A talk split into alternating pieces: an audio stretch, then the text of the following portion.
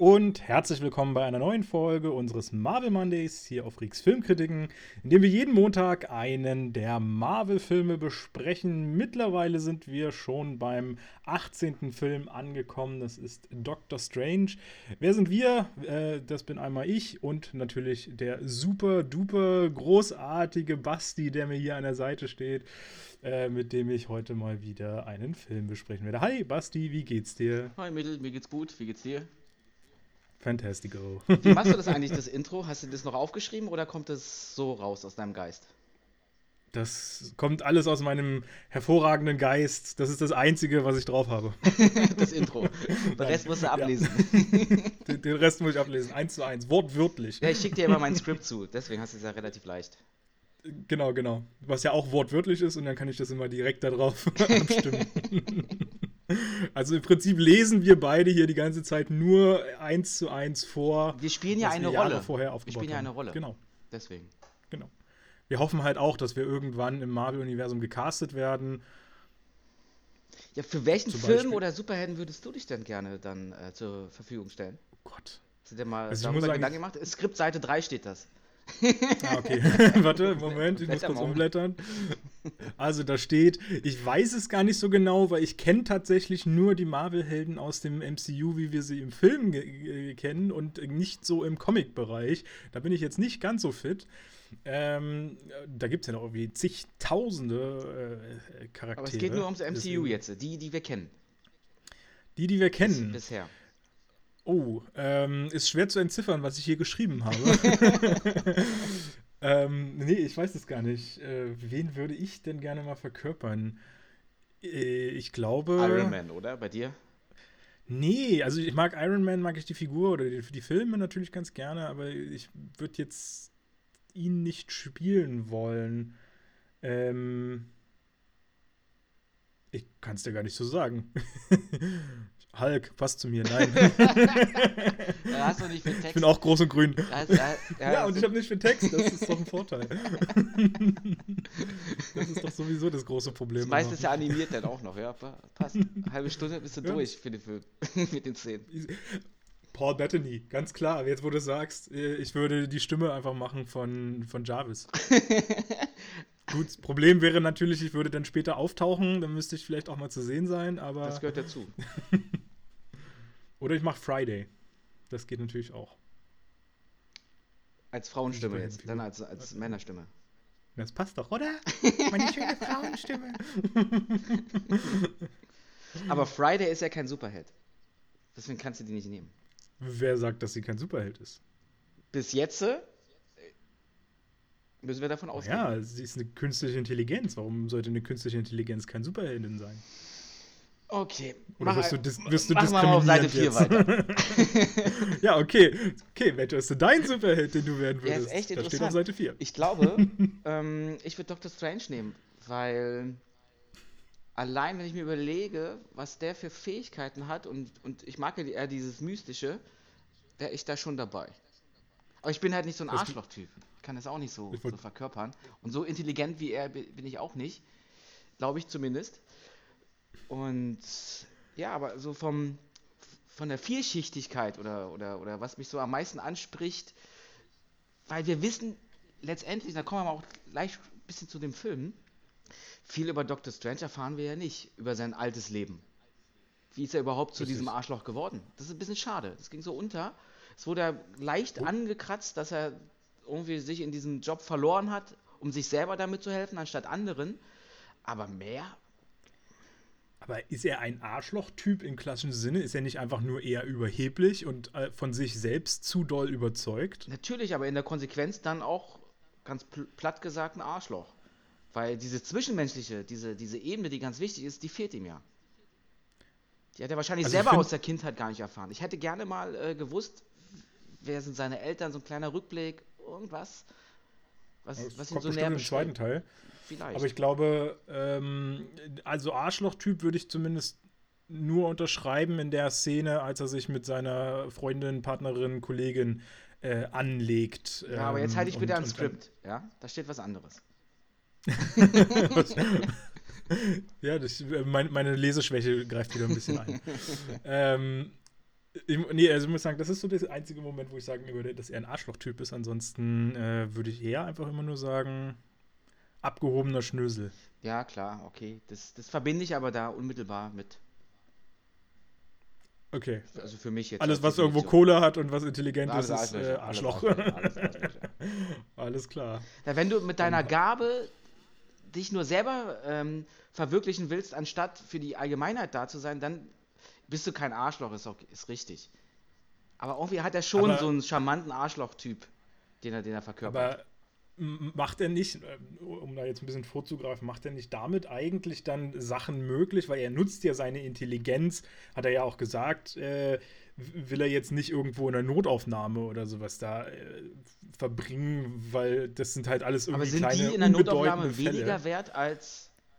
Nee, nee, aber das sind kleine, unbedeutende Fälle im Vergleich zu dem, was er ja mit seinem großen Wissen erreichen kann. Und damit, mit dem, was er ja dann wieder erreichen kann, kann er ja vielleicht äh, wieder viele andere hunderte Menschen retten oder sowas. Also würde er quasi einen links liegen lassen und dafür vielleicht hundert wieder retten mit dem, Ja, aber du wirst ja nicht er- Arzt, erwirkt. indem du dir aussuchst, okay, ich ähm, kümmere mich nur um die Spezialfälle und verdiene mir dann eine goldene Nase dadurch.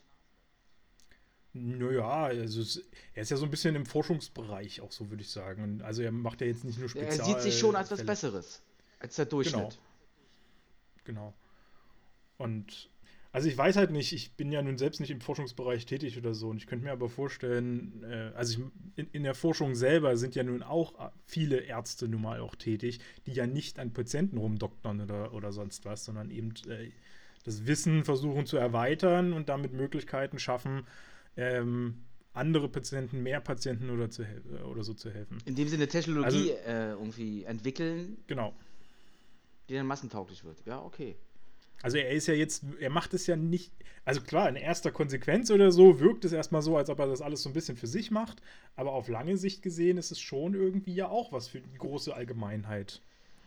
Jein, weil ähm, er kriegt ja dann in, kurz vor seinem Unfall im Auto, hat er das Telefonat mit irgendeinem so Kumpel von ihm, mit einem anderen Arzt, der ihm da Vorschläge macht. Schau mal, ich habe mal hier wieder einen interessanten Patienten und den und den und den.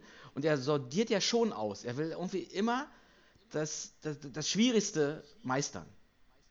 Und den schwierigsten Fall Ja. haben. So als, na, wie, wie sagt man das am besten? So als Herausforderung.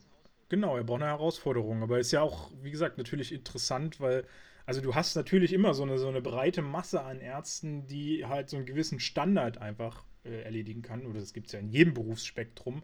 Ähm, und de denen will er das sozusagen überlassen, dass die sich darum kümmern. Und er will natürlich die wirklich elementaren Fälle, Weil er von er sich weiß, so überzeugt ist mit seinen Fähigkeiten und Fertigkeiten. Naja, bei ihm muss man ja auch sagen, zu Recht, er kann es ja nun auch. Ist ja jetzt nicht so, dass er nur ein große Sprücheklopfer Vielleicht, ist. ist, vielleicht liegt es aber daran, dass wenn du dann so von dir, von dir selber überzeugt bist, dass du dann immer rüberkommst als abgehoben. Wobei du eigentlich nur dich selber verwirklichen willst. Also dann, Ja, müssen, wir, dann müssen wir das Arschloch-Ding wirklich nur runter reduzieren, wie du gesagt hast, auf ähm, wie er halt seine, seine Ex da behandelt. Oder seine gute Eben, Freundin. Also ich, also ich glaube, weil das war wirklich ein Arschloch-Move. Ich meine, ich fand, das war, war ein gro großartiger Monolog von ihm, wie er da abging auf einmal, wie er so richtig aus sich rauskam. Aber an sich war es ein, war es ein reiner Arschloch-Move, wie er da ihr gegenüber. Weil da war jeg jegliche Zwischenmenschlichkeit. Was, äh, was sehen wir da wieder? Sie ist ja Versaut. trotzdem noch verliebt in ihn und die Frauen wollen die Arschlöcher haben, oder was? Kann, kann man wahrscheinlich so sagen, ja. Wobei er, haben wir ja gerade festgestellt, im Grunde kein Arschloch ist. Beziehungsweise als er sie äh, als wie ein Arschloch behandelt. Äh, Arschlöchen? Gibt es eine weibliche Form von Arschloch? Ja, Arschlöcher. Kann, kann ich schon. Ähm, da wendet sie sich ja nun mal auch von ihm ab. Ja, klar. Zu Recht natürlich auch. Zu Recht, ja. So, jetzt haben wir wirklich fünf Seiten überblättert. äh, ja, wir, haben jetzt das ganze Intro mal ein bisschen nach hinten geschoben und äh, ich würde sagen, ähm, bevor wir noch ein bisschen tiefer reingehen in das Ganze, äh, äh, quatschen wir mal noch kurz so ein bisschen über die Darsteller, denn wir haben mittlerweile wieder ein komplett neues Team. Ich glaube, es war überhaupt einer dabei, den wir aus einem anderen Film kannten, außer jetzt in der Abspannszene? Hm, Ich glaube nicht, nee, oder? Nee, nee, nee, nee, nee. Außer ähm, die älteste hatten wir ja schon mal in der Postkarte ziehen, glaube irgendwo drin. Ja. Aber sonst. Dann sind alles mal wieder neu. Neu durchgemischt.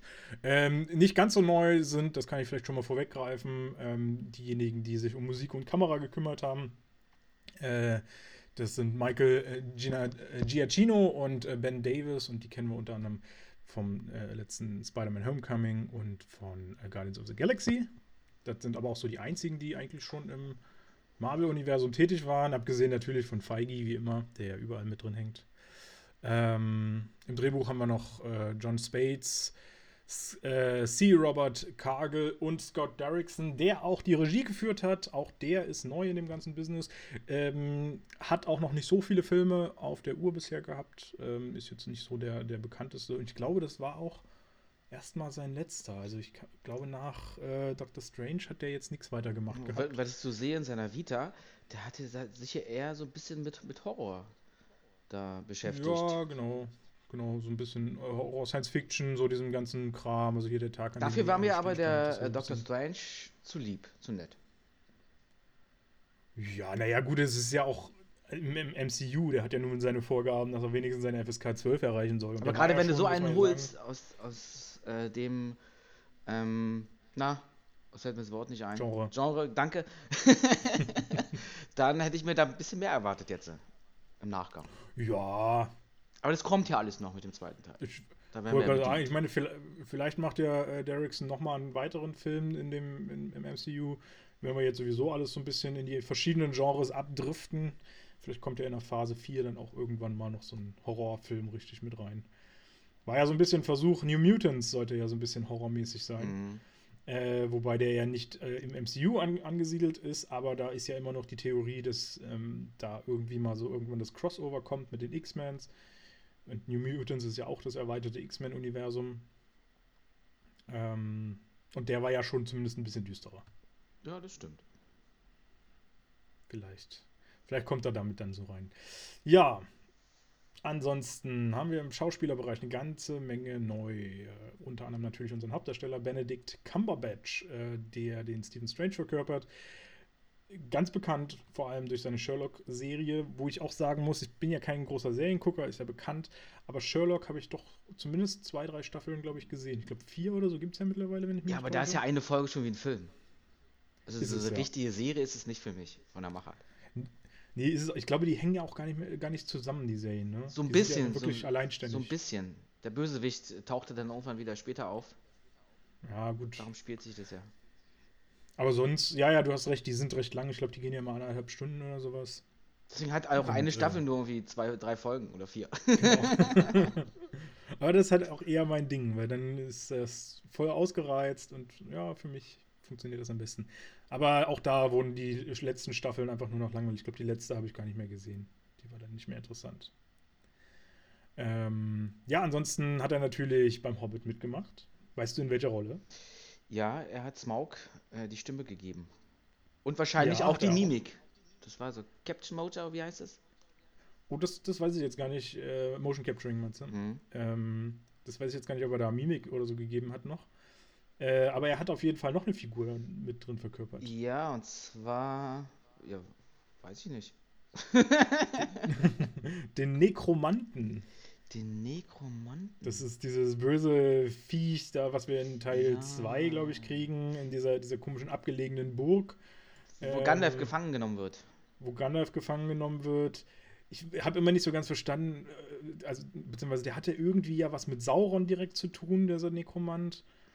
Aber so richtig durch, ich glaube, aus dem ist Sauron entstanden oder so. Ich, uh, ah, da bin ich auch nicht so ganz. Uh, jetzt vorsichtig. Ja, da bin ich auch nicht so. Da bin ich auch nicht ganz so. Ich weiß, dass das irgendwie alles mit, miteinander zusammenhing da. Ähm, aber ja, das ist nicht ganz so mein Spezialwissen. Ansonsten Cumberbatch noch aus 12 Years a Slave. Ganz äh, wichtiger Film. Stimmt, da spielt er doch diesen Zimmermann, glaube ich, oder? Äh, es ist auf jeden Fall eine kleinere Nebenrolle, ja. Also, was heißt kleinere da wird, Nebenrolle? Da wird irgendwo ein äh, Gebäude gebaut. Auf dem Hof. Das weiß ich noch. Ich glaube, da ist er dabei. Also er spielt irgendwie unter der Fuchtel von Tudor Ejiofor, ich hoffe, ich habe ihn richtig ausgesprochen, der hier auch in dem Film mitwirkt äh, und der auch in 12 Years a Slave eben äh, dabei war. Mhm. Und hier ist es quasi genau umgedreht. Hier ist eben ähm, der Ejiofor äh, der Sidekick von Cumberbatch, während es in 12 Years a Slave wohl genau andersrum war. Ich muss ehrlich sagen, ich habe 12 Years a Slave nicht mehr so doll vor Augen. Ich auch nicht mehr. Ähm, ich habe ihn einmal gesehen, aber ich weiß nicht, entweder war ich total müde oder so, der ist echt nicht mehr präsent im Kopf bei mir. Hm. Nee, bei mir auch nicht. Ich weiß nur, Jetzt, wo du sagst. Ich weiß nur, dass er eine wichtige Thematik hatte. Äh, für mich ist Cumberbatch tatsächlich eigentlich am bekanntesten geworden aus Imitation Game. Da ist er für mich so das erste Mal richtig präsent gewesen, der ja auch Oscar nominiert war. Ich weiß gar nicht, ob er Auszeichnungen bekommen hatte. Ähm, fand ich ja damals äh, super, 2014, als er rauskam. Und ich finde es immer wieder witzig, dass Cumberbatch auch für 1917 gelistet wird. Ähm, wo er ja zwar schon auftaucht, aber ich glaube eine Minute Spielzeit hat oder so. Mhm. Äh, also völlig absurd. Das ist immer so ein bisschen. Da wärmen sie immer so groß mit. Der ist doch auch so ein, so ein Militärfuzzi. Ja, ja, genau. Also mir ist er eigentlich sehr gut bekannt aus äh, Star Trek Into Darkness, wo er diesen Khan verkörpert. Ich finde, da spielt er auch die Rolle richtig gut. Man muss den Film oder die Reihe nicht mögen, die neue, aber an sich hat es schon ganz cool gemacht mit ihm. Das ist, glaube ich, tatsächlich auch der einzige Star Trek, den ich gesehen habe. Ich bin nicht so in diesem Universum drin, aber mhm. den kenne ich tatsächlich auch. Ähm, naja, ja, ähm, tatsächlich hat die Rolle Stephen Strange äh, sehr viele Liebhaber offenbar gehabt, denn es gab wirklich viele, die äh, entweder wo gemunkelt wurde, dass sie das machen oder wo es tatsächlich eben Castings gab oder ähnliches. Und ich muss sagen, ich habe mal so ein bisschen mir aufgelistet, wer das alles so ist, äh, weil es echt viele große Namen sind. Da war ich äh, sehr beeindruckt und vor allem, weil wir ja auch darüber gesprochen hatten, hätte überhaupt jemand anders ähm, Stephen Strange verkörpern können? Oder, oder ist Optik. nicht eigentlich Cumberbatch genau die beste Rolle? Also optisch passt er ja nun mal schon sehr gut. Wobei man auch sagen muss, es gibt ja einen Film von 1978, ich habe mir mal so ein paar Bilder angeguckt. Das sah jetzt auch gar nicht so schlecht aus. Der hatte auch Ähnlichkeiten. Man, man kennt die Leute da nicht, oder ich nicht zumindest. Aber da war auch schon gewisse Ähnlichkeit. Ja, aber wer war im Gespräch? Joaquin Phoenix zum Beispiel. Ähm, hätte ich ein bisschen schwierig gefunden, aber wer weiß, Joaquin Phoenix ist ja nun auch sehr wandelbar. Ansonsten Colin Farrell, Jake Gyllenhaal, Tom Hardy, Ethan Hawke, Jack Houston, Oscar Isaac, Jared Leto, ähm, Matthew McConaughey hätte ich auch echt schwierig vor, also den hätte ich mir nicht vorstellen können, auch, auch wenn der zumindest ein schmales Gesicht ja, hat. Ja, das stimmt. Das ist so ein bisschen das Einzige, was ich so sagen würde, dass es bei ihm gut passt. Äh, Jared Leto, achso, nee, den hatte ich gerade schon. Ewan McGregor, Keanu Reeves, Justin Theroux, Johnny Depp und Joseph Gordon-Levitt. Johnny Depp also muss ja immer krasse... wieder auftauchen. Aber das ist eine krasse Bandbreite, auf was sie so zurückgreifen. Und vor allem, wenn man sich überlegt, Marvel nimmt ja Schauspieler. Aber haben die mit allen auch irgendwie Kontakt aufgenommen und mal nachgefragt, hast du Bock? Äh, nicht mit allen. Also bei einigen, wie gesagt, war es nur so ein bisschen in ähm, wo man sich so überlegt hat, so, ah, da könnte es sein, eventuell, also wo es so ein bisschen durch die Bevölkerung ging. Ähm, aber bei einigen gab es dann eben auch Kontakte. Ähm, aber im Prinzip war Benedict Cumberbatch von Anfang an die Erstbesetzung und der Erstwunsch. Und der Zweitwunsch war Joaquin Phoenix. Das waren so mhm. die, die beiden, die sie haben wollten.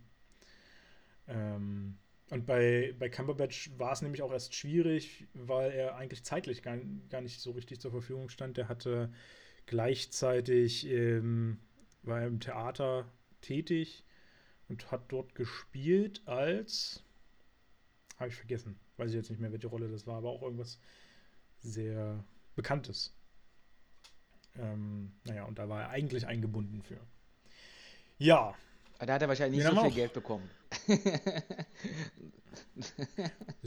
Ja, ich, ich glaube, Theater ist manchmal unterschätzt. Ich glaube, die großen Theater, die haben auch echt viel Kohle mittlerweile heutzutage. Die geben, glaube ich, auch gut aus. Die werden gut gefördert. Deswegen, also ist immer schwer zu sagen. Ich glaube natürlich, die kleinen Theater haben es schwierig, durchaus, aber ich könnte mir vorstellen, dass man in den großen auch gut verdient. Aber da bin ich leider auch nicht drin. Da bin ich eher, kenne mich eher mit dem Filmsektor aus. Äh, ja, wen haben wir noch dabei? Tilda Swinton, die, mit der ich immer so ein bisschen also die spielt in großartigen Filmen mit, muss man ja sagen. Äh, hat viele interessante Rollen und trotzdem habe ich meine Schwierigkeiten mit ihr. Ich kann ja irgendwie nicht auf den Pelz gucken. Für die, für die unangenehm. Von, von, der, von der Optik oder von der, von der schauspielerischen Leistung oder das Gesamtpaket? Wie meinst du? Das, das Gesamtpaket. Also du, du, kennst es doch bestimmt, wenn man so Leute sieht und sofort eine Antipathie hat, obwohl man nichts mit denen jemals zu tun hatte, nicht weiß, wie die sind, wer die sind und so. Mhm. Und, und, die kann man irgendwie nicht abbauen. Die wirkt so ein bisschen kühl, finde ich. Wenn man, wenn ja. man sie so, so ein bisschen, dass man auf Abstand ein bisschen geht. aus der Klapse entlaufen. Habe ich immer so das Gefühl. Ja, aber die hat so ihren eigenen Stil. Ich finde es eigentlich ganz cool. Und dafür, dass sie ja, relativ mein, alt ist. Sie hat ja auch immer sehr, sehr seltsame Rollen, unter anderem hier in The Dead Don't Die, der gerade auf Amazon zu streamen ist, äh, der in gewisser Weise ganz unterhaltsam ist, auch mal ein, auch ein Zombie-Film. Ähm, ist auch wieder eine so total absurde, strange Rolle und ja, aber irgendwie, ja, zu ihr passt es halt. Äh, auch in den Wes Anderson-Filmen ist er auch re regelmäßig mit dabei. Ähm, auch da ist es immer so ein bisschen seltsam, was er hat, aber funktioniert.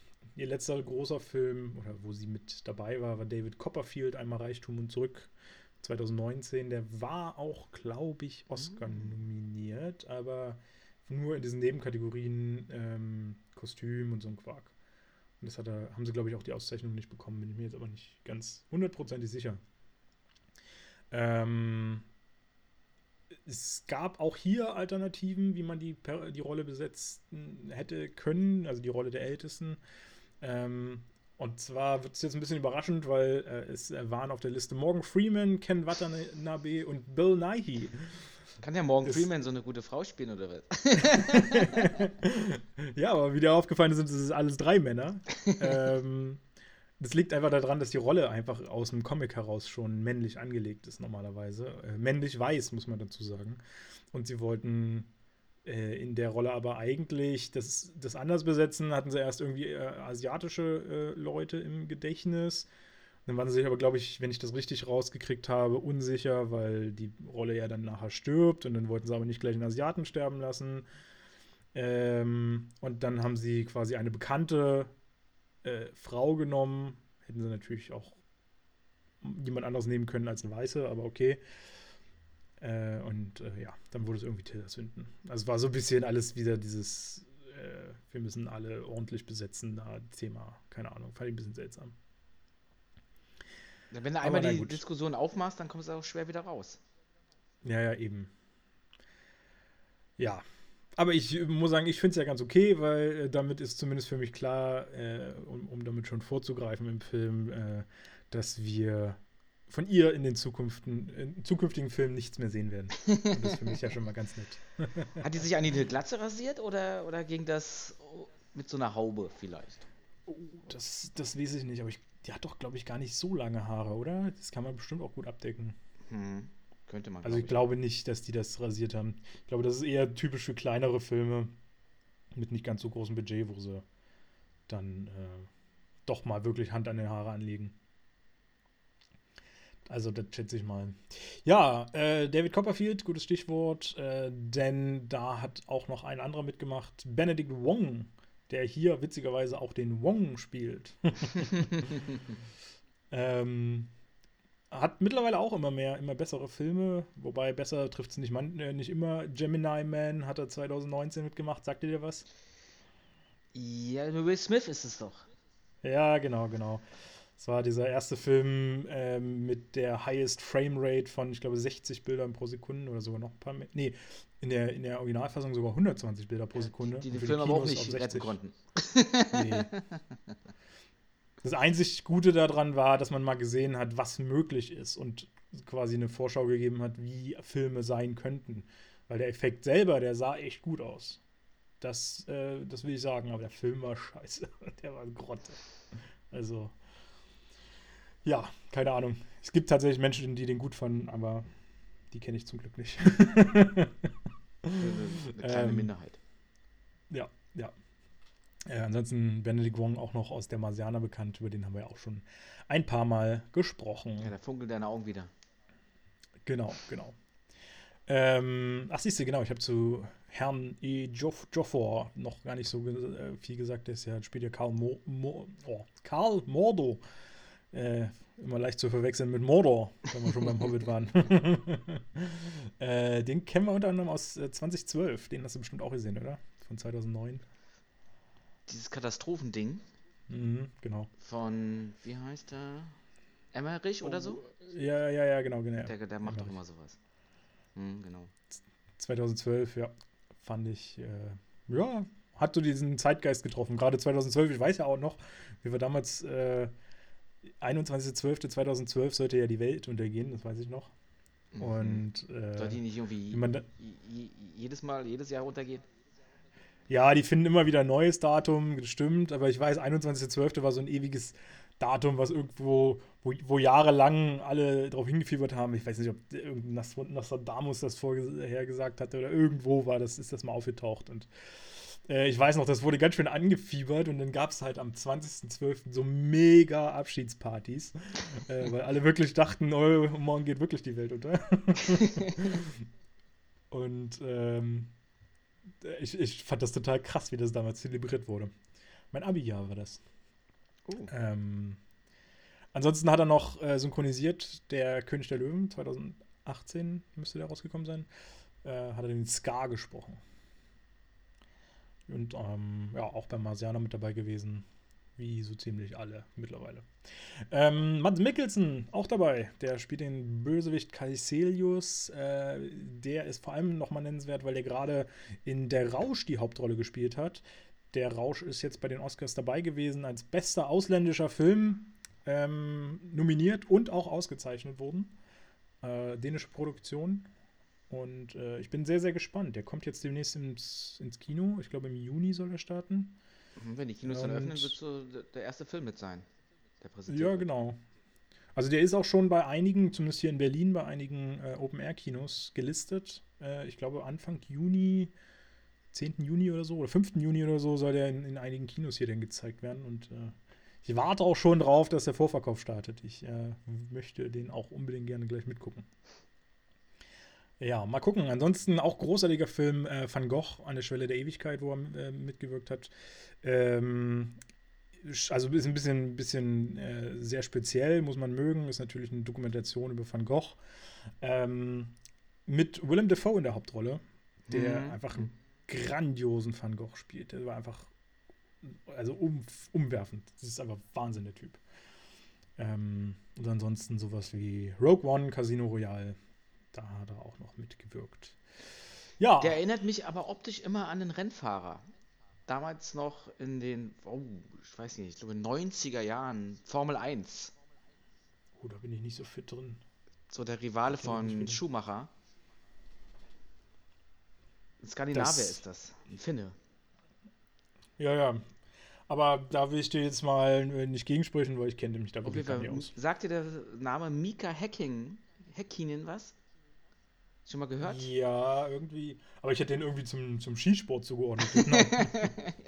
Vielleicht macht er das ja mittlerweile, aber ich finde, das können Brüder sein, die beiden. vielleicht, vielleicht fliegt er ja mit seinem Rennwagen. fliegt in den Skischanz runter, ja. Ja, muss ich mir mal angucken. Habe ich jetzt nicht äh, vor Augen. Muss ich mal schauen. muss jedes Mal daran denken, wenn ich den sehe. Schauspieler. Ja, und eine habe ich noch auf der Liste, die ich noch nennen möchte, ähm, die ähm, auch einen hohen Stellenwert in meiner äh, Begeisterung von, von Schauspielerinnen hat, ist Rachel McAdams, die ich wirklich sehr, sehr gerne sehe. Die spielt die Christine Palmer, also die, die, das Love Interest quasi von äh, Benedict Cumberbatch in diesem Film. Ähm, als ersten Film würde ich mal einen sehr, sehr überraschenden nennen: äh, Eurovision Song Contest, The Story of Fire Saga der Mhm. letztes Jahr auf Netflix rauskam. Ähm, passt ja auch so ein bisschen. Letzte Woche hatten wir ja gerade, äh, oder dieses Wochenende quasi, Mhm. äh, hatten wir ja gerade Eurovision Song Contest. Und ich muss sagen, ich kann den Film einfach empfehlen. Der war auch, glaube ich, bei den Oscars mit dabei.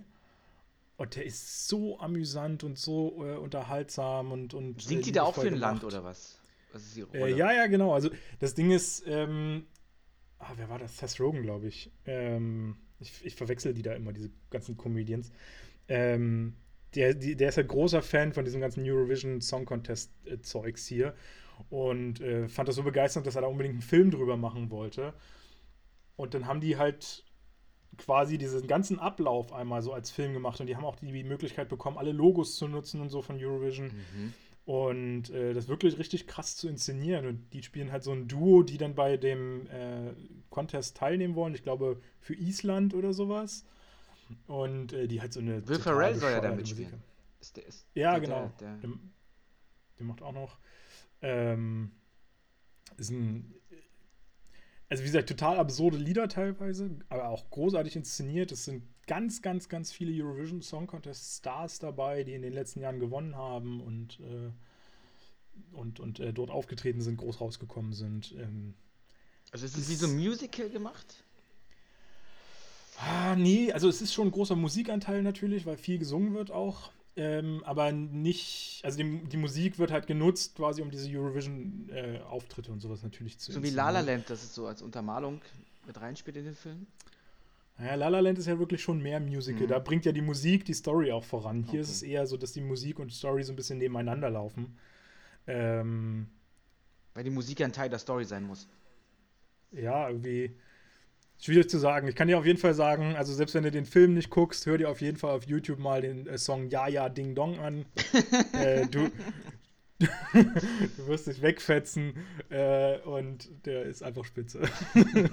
Bester Song des ganzen Films. Und traurig, dass der nicht nominiert wurde. Und, und haben die Film. den äh, extra für den Film produziert, den Song, oder gab es den? Nee, den haben sie, den, also den explizit haben sie, glaube ich, wirklich für den Film äh, gemacht. Ein anderer Song weiß ich jetzt gar nicht. Äh, nee, ich glaube, die haben sie alle für den, für den gemacht. Die haben halt so ein bisschen dieses typische Eurovision-Zeug analysiert und quasi daraus so ein bisschen äh, nach Schema F Songs, glaube ich, entwickelt. Aber funktioniert einmal frei und, und, und, passt alles harmonisch zusammen. Also es ist wirklich empfehlenswert, dieser Film. Okay. Ähm, Hat mich trotzdem nicht überzeugt. Ja, dann vielleicht Game Night, ein ganz witziger Spiel, äh, ja, Spielfilm kann man sagen, im, im, wahrsten Sinne des Wortes, weil es geht um äh, Spiele, um einen Spieleabend, ähm, der auch wirklich charmant und witzig gemacht ist, wo man so ein, so ein Spiel macht, irgendwie äh, so ein Entführungsprozess und Leute müssen aufdecken, wer war das oder irgendwie sowas in der Richtung, wenn ich mich da jetzt nicht täusche. Äh, also die, die sind halt große Spielefans, die das da, ähm, die als Hauptfiguren da tätig sind. Und plötzlich wird aus dem Spiel aber eine Real Realitätsentführung. Ah. Und das rafft aber keiner.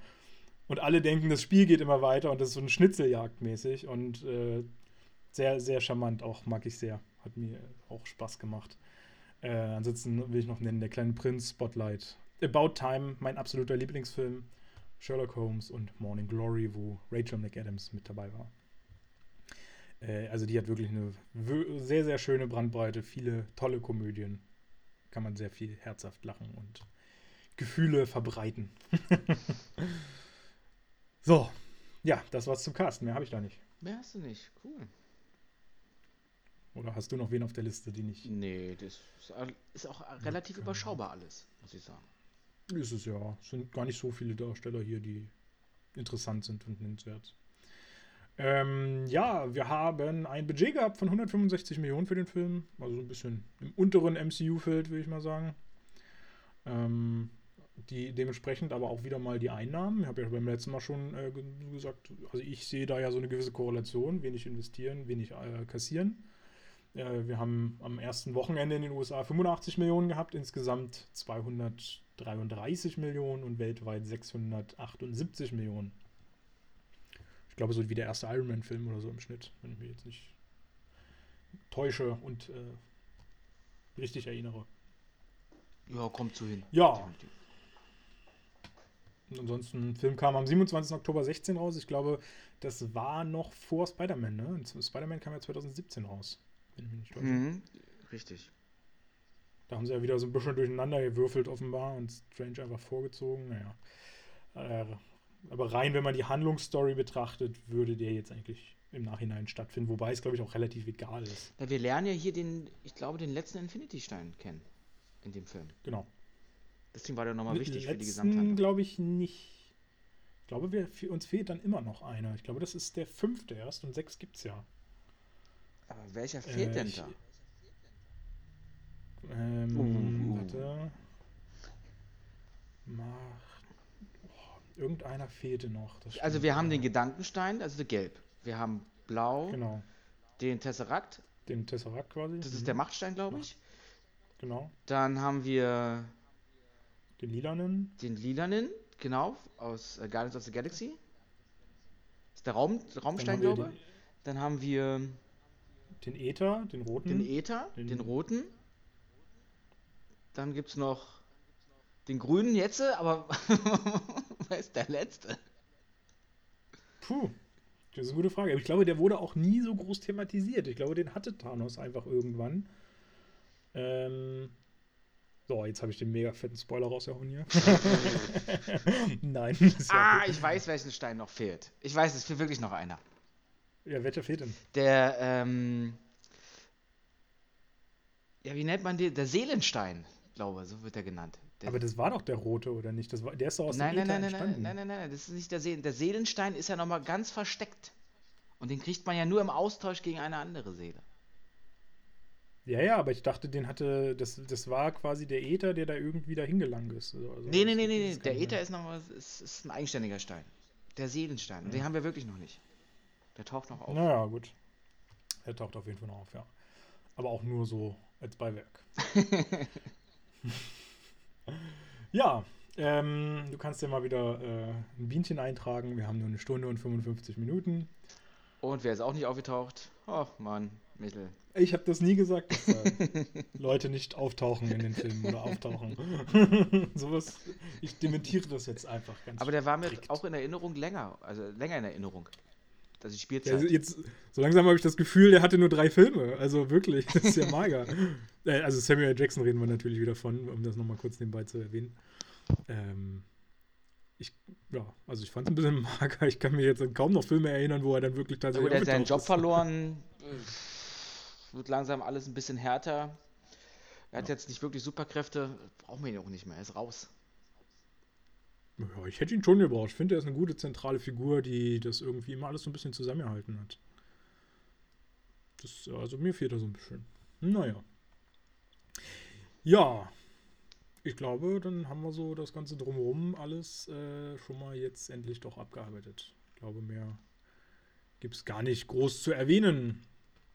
Ähm, ich fand es noch ganz interessant, äh, dass Mats Mikkelsen am, am Set ziemlich überfordert war mit dem Ganzen, was er so getan hat, äh, weil ähm, also er spielt ja diesen Bösewicht, der sich ja quasi fast ausschließlich die ganze Zeit immer nur duelliert. Also man hat ja fast keine Szene, wo er nicht mal irgendwo einen Kampf Kampfmoment hat, ne? Mhm.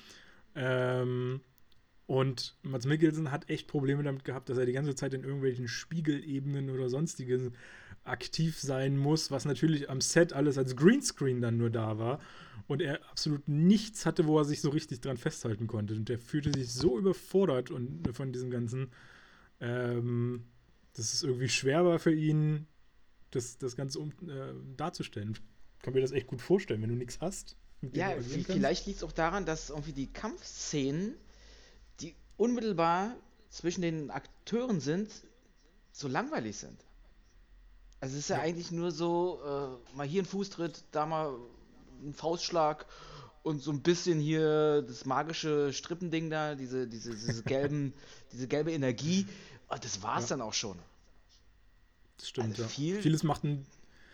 Vieles kam durch diese visuellen Effekte, die dann drumherum gebastelt ja, wurden. So. Und die waren genial, fand ich, das drumherum. Nur so der direkte Konflikt zwischen denen, dafür, dass es, dass es Zauberer sind, war es mir zu wenig. Muss ich ganz ehrlich gestehen. Ja. Wobei ich auch sagen muss, wenn wir schon bei dem Thema sind, äh, ich fand auch das äh, drumrum und so ein bisschen schwierig. Zum einen, weil es immer zu viel war. Also man, man, es hat sich einfach immer wiederholt und man konnte eigentlich so an den Fingern abzählen, okay, 3, 2, 1, jetzt kommt wieder sowas, wo sich die Wände in äh, fünf Dimensionen verschieben und ähm, dann diese, diese komische Waffe, die er da produziert hat, mit seinen, die du eben angesprochen hast, mit diesen gelben, orangenen äh, Energie. Feldern und Streifen. Das war ja irgendwie immer wieder das Gleiche bei jedem Kampf. Also, ich meine, du, du hast es gesagt, es sind Magier. Da hätte auch mal ein bisschen was Innovativeres kommen können. Und wir kriegen ja sogar gezeigt, dass es da eigentlich auch ganz viele Reliquien gibt, mit denen die da eigentlich kämpfen könnten und so. Und ja, aber die Reliquien musste ich ja erstmal aussuchen. Und ich glaube, Dr. Strange war ja noch gar nicht so richtig so weit. Wobei der, der Mickelson, der hätte ja eigentlich schon ein krasses Teil haben können. Ja, Eben, und auch die anderen, die da alle in dem Film drin vorkamen. Ich meine, hier auch der, ähm, jetzt habe ich den, den ähm, hier der Ejiofor, also der den Mordo gespielt Mordo. hat, der kriegt zwar ja ein oder zwei Reliquien, zwei Dinge hat diese Schuhe. Sein Stab und ja. Und genau. Schuhe. Aber hey, die sehen wir ja auch nur in dem Moment, als die einmal trainieren. In jedem Kackkampf, wo man die brauchen könnte, hat er die nicht dabei. Und, und es wundert mich, dass äh, Dr. Strange, äh, der arbeitet sich ja unglaublich schnell da rein, weil er halt schon ja. diese Begabung hat. Und dann sind die so minimalistisch gehalten, die ganzen Kämpfe. Und jeder müsste doch eigentlich schon auf so einer mentalen Ebene so krasse Sachen erzeugen können. Und jedes Mal spielt sich das wieder in so einem Nahkampf ab, plus dann, ja. dass ähm, das Drumherum sich komplett immer bewegt und auch immer gleich animiert ist, finde ich. Das ist so. Richtig. Das, weiß ich nicht. Da hast, kennst du eine Szene, kennst du alle drei Szenen, die da eigentlich richtig gut gemacht sind. Wir sind aber auch sehr kritisch, ja, damit, muss ich sagen. Ja, aber damit hast du ja im Prinzip auch ein Thema aufgemacht, was wir ja auch schon gestern mal so ansatzweise äh, besprochen haben. Äh, diese ganze Spiegelebene und sowas, da ist ja nicht so ganz erkennlich, wie die jetzt beeinflusst wird. Also kann die nur von einem beeinflusst werden, wer beeinflusst die und wie und so. Ähm, und ich finde, das ist auch so ein. Du kannst, du kannst den Raum. Und jetzt, jetzt ist interessant. Du kannst diesen Raum, glaube in der Spiegelebene, die Parallelwelt, oder Parallelrealität ähm, kannst du nur verändern, wenn du eine Verbindung zu der dunklen Dimension hast. Also am mhm. Anfang werden ja da zwei Seiten rausgerissen und da steht das drinne. In diesem Buch, ähm, was weiß ich, wie das heißt, Buch der Zeit oder so. Was ja dann dafür sprechen würde, dass es eben nur der Caecilius und die älteste. Und zum Schluss, äh, und zum können. Schluss, ähm, sie klärt ihn ja nochmal auf, die älteste, dass er eigentlich über seinen Schatten hinausspringen muss und muss mit der dunklen Welt oder, oder Materie, Dimension da äh, auch seine Energie herholen, damit er überhaupt ähm, das große Ganze aufhalten kann. Aber ich finde es natürlich auch ein bisschen komisch. Also du kannst quasi als, als nicht mit der dunklen Materie arbeitender kannst du zwar die Spiegelwelt offenbar öffnen, das hat er ja nun auch einmal gemacht, du kannst aber da nichts drin verändern. Und das ist, finde ich, dann auch schon wieder ein bisschen. Also, ich meine, wenn du das eine kannst, warum sollte das andere nicht möglich ja. sein? Warum sollte das nur über die dunkle Macht möglich sein?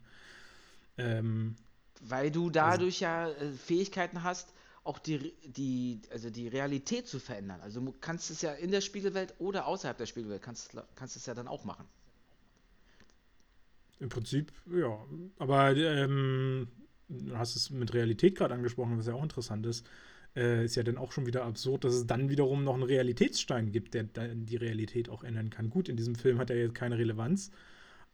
Aber das ist schon ein bisschen seltsam, dass der so eine Kräfte hat, die sonst nur ein Infinity-Stein hat. Ja, wobei du ja hier nur die Umgebung verändern kannst und beim Realitätsstein kannst du ja wirklich aus dem, kannst du ja was Neues äh, entstehen lassen, was vorher gar nicht da war. Also du, kann, du hast da schon viel mehr Möglichkeiten mit dem Realitätsstein, dein, dein, deine Realität zu verändern, als jetzt in der Spiegelwelt oder mit dieser dunklen Dimensionsenergie.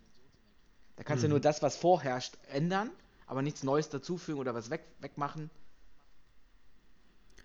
Tja, naja gut, ich, also da kommen wir glaube ich später dann dazu, weil Realitätsstein kommt ja dann erst im äh, glaube Infinity War oder sowas mhm. kommt ja dann dazu. Ähm, aber da ist es ja dann auch so ein bisschen. Ich glaube, das sind ja alles nur Illusionsprojektionen, die man da gesehen hat. Aber naja, gut, da sprechen wir dann beim nächsten Mal nochmal drüber, wenn wir dann die Realitätssteine auch wirklich dabei haben. Ähm, was ich mich so ein bisschen gefragt habe im ganzen Film ist, also es wird ja sehr viel mit, mit Fachbegriffen umhergeworfen. Und da fand ich das, das fand ich auch ein bisschen anstrengend so über die ganze Zeit, weil ähm, es wirkte immer so, ja, guck mal, wir sind hier, wir, wir, wir wissen alles und schmeißen euch da irgendwas hin, damit es cool klingt, ihr keine Ahnung habt und denkt, das ist alles so, so äh, überragend. Ich bin mir aber echt unsicher, ob das wirklich alles medizinisch fundiert ist, was die da zusammen gebastelt haben. Und ähm, also Meinst du gerade am Anfang, so bisschen, äh, wo er ja, noch Arzt gerade am Anfang. Ja. Das war mir alles so ein bisschen also ich kann mir auch nicht vorstellen, dass ein Arzt die ganze Zeit so spricht. das finde ich schon, dass es, dass diese Fachausdrücke da irgendwann zum Standard werden. Meinst du, die ballern sich so um die Ecke? Gerade also auf, meine, der, auf, der, auf der ärztlichen Ebene, das sind ja Wissenschaftler. Das sind ja keine normalen Ärzte, sondern sie sind ja schon viel, viel weiter. Also glaube schon, dass es bei denen normaler Alltagsgebrauch ist, diese Sprache zu verwenden oder diese Fremdwörter. Dann tun sie mir sehr leid. also das fände fänd ich echt schlimm, wenn man den wirklich so die ganze Zeit sich äh, unterhält. Also ich fand es echt anstrengend teilweise. Mich hat es ziemlich... Ich habe das gar nicht so mitbekommen. Ja, ich weiß nicht. Für, war so ein bisschen für mich auch wie diese ganzen Arztserien und so, wo ich auch immer keinen Bock drauf habe, wobei die das halt hier nochmal verschärft haben und nochmal. Sie wollen halt authentisch sein. Hatten. Ich weiß nicht, ob denen das so gelungen ist. Also bei mir zumindest, für mich nicht. Insbesondere, wenn du sagst authentisch, und äh, dann kommen wir nämlich zum, zum nächsten Punkt, den ich auch noch drauf habe. Ähm, dieser Autounfall, der ja äh, wesentlich für die ganze Handlung eigentlich ist, ohne den ja alles quasi nicht so stattgefunden hätte. Ähm, ist der denn noch authentisch? Also zum einen schon echt krass, wie er sich überschlagen hat, wobei man immer noch sagen kann, okay, der war mit ordentlich Tempo unterwegs. Es war regnerisch, glatte Straße. Genau, ich habe auch gelesen, dieser, dieser Wagen, den er da hatte. Pff, Lamborghini, glaube ich. Irgend sowas, genau. Der ist wohl in drei Sekunden auf, von 0 auf 100 oder so. Also der hat schon ordentlich Power auch drunter. Ähm, von daher, okay, das kann man auch nachvollziehen. Ging auch im Hang ab, berg runter. Aber so wie der da den Wagen geschrottet hat und zerstört hat, müsste der doch tot sein. Er könnte doch nicht einfach nur so ein paar Hand Handprobleme haben. Gut, ein paar Schnittwunden im Gesicht oder so, aber das war ja nichts. Er hat ja nichts mit dem Rücken gehabt und nix. Der war ja mehr oder weniger komplett fit sonst. Auf jeden Fall, die Szene war schön gemacht, muss ich sagen. Auch mit der Slow Motion. ähm, es musste ja irgendwie was passieren, dass es, dass es einen Unfall gibt, wo er seine Fähigkeit mit seinen genialen Händen äh, verliert. Der aber Bruch... hätte ihm da nicht ein Klavier auf die Hände fallen können. sie, wollten, sie wollten es wahrscheinlich spektakulär aussehen lassen. An sich kann ich schon nachvollziehen, dass der, dass der Unfall ihn hätte auch umbringen müssen, vielleicht sogar. So ja, oder zumindest noch deutlich schwerer verletzen. Also, oder auch querschnittsgelähmt halt sein, also noch ein bisschen krasser. Ja, hm. Gut, dann hätte er natürlich die große Suche alles nicht angehen können. Aber dann wäre es ja noch interessanter gewesen, wenn er querschnittsgelähmt gewesen wäre. Hätte er mit der Magie dann auch diese Fähigkeit wiederherstellen können, sich normal zu bewegen oder ähnliches? Reicht, reicht für sowas die Magie? Das wäre natürlich eine Frage gewesen. Ja, okay, das ist eine berechtigte Frage oder These, die du da aufstellst. Da haben sie sich das etwas einfacher gemacht, um einfach auch die Story weiter voranzutreiben. Ja, ja wie gesagt, es sah ja auch gut aus, gebe ich dir auch vollkommen recht. Aber also nur um die Hände zu schrotten, hätte man sich, glaube ich, was einfallen lassen müssen, was nicht, was letztendlich nicht so lebensgefährlich hätte sein müssen. Oder der Unfall hätte einfach nur ein bisschen harmloser aussehen müssen. Hm. Also ich, du hast es, also man sieht es ja, dass die Hände da auch äh, ordentlich eine Rolle spielen in diesem Unfall, dass, es, dass die ordentlich zertrümmert werden. Aber ich glaube, das hätte man halt auch gut äh, einbinden können, wenn er den Unfall auf der Straße gehabt hätte, nicht erst noch 10, 20, 50 Meter runtergefallen wäre und sowas. Mhm. Ähm, das wäre auch machbar gewesen. Ähm, also ich finde es halt, weil es so eine entscheidende Szene ist ja für den ganzen Film, finde ich es ein bisschen, bisschen krass, das einfach nur so, so locker leicht zu nehmen. Aber gut, vielleicht ist es auch einfach ein großer Glückspilz. Wie hast du es eigentlich dann gefunden, als er rausbekommt, ach da irgendwo in Nepal, ähm, Kamatai heißt das, glaube ich? Kamatasch. Kamatasch, dass äh, es da so einen Ort geben soll, wo gewisse Fähigkeiten angewendet werden. Dann geht er, ich glaube, das ist äh, Kathmandu, die Hauptstadt mhm. von Nepal, die hat, hatte über eine Million äh, Einwohner, rennt er da einfach durch die Stadt, ruft da ein bisschen rum und dann durch Zufall taucht auch der Mordor da auf und was ich wieder ein bisschen blöd fand, weil es auch mir zu weit hergeholt ist, geht er in eine dunkle Gasse rein und schon wird er ausgeraubt da und diese Klischees, die, die, die bedient ja. werden und dann Mordor rettet ihn und wie kann es eigentlich sein, dass das sind ja alles Zaubermeister und das muss ja auch geschützt sein, dieses hohe Gut. Mhm. Das, das soll ja gar nicht so in der Masse verbreitet werden, dass, dass der Typ, der vorher geheilt wurde, oder sich selber heilen konnte, der Querschnittsgelähmte, ihm einfach so das Geheimnis verrät von dem Ort. Also das fand nee, ich gut, also den, den, den, Ort selber hat er ja nicht verraten. Er hat tatsächlich nur gesagt, äh, das, was sie suchen, ist das Kamatage oder sowas in der Art. Ähm, also er hat ja nicht gesagt, sie müssen jetzt nach Nepal und ins Kamatage finden. an dem Punkt ist natürlich dann wieder der, das, wo es mich dann ärgert, also ich meine, die Kamatage wird jetzt nicht in, den, äh, in, in das örtliche oder in den gelben Seiten oder so drin stehen. Ähm, das kann ich mir jetzt nicht vorstellen, dass er dann so einfach findet, oh, dann muss ich nach Nepal oder sowas. Das wird weil ja ich, sehr aufwendig sein. Weil ich finde, letztendlich kann doch da nicht jeder hinspazieren, anklopfen und sagen, ähm, helft mir mal. Sondern das, entweder macht man es so, okay, oder dass er die Chance überhaupt bekommen hat.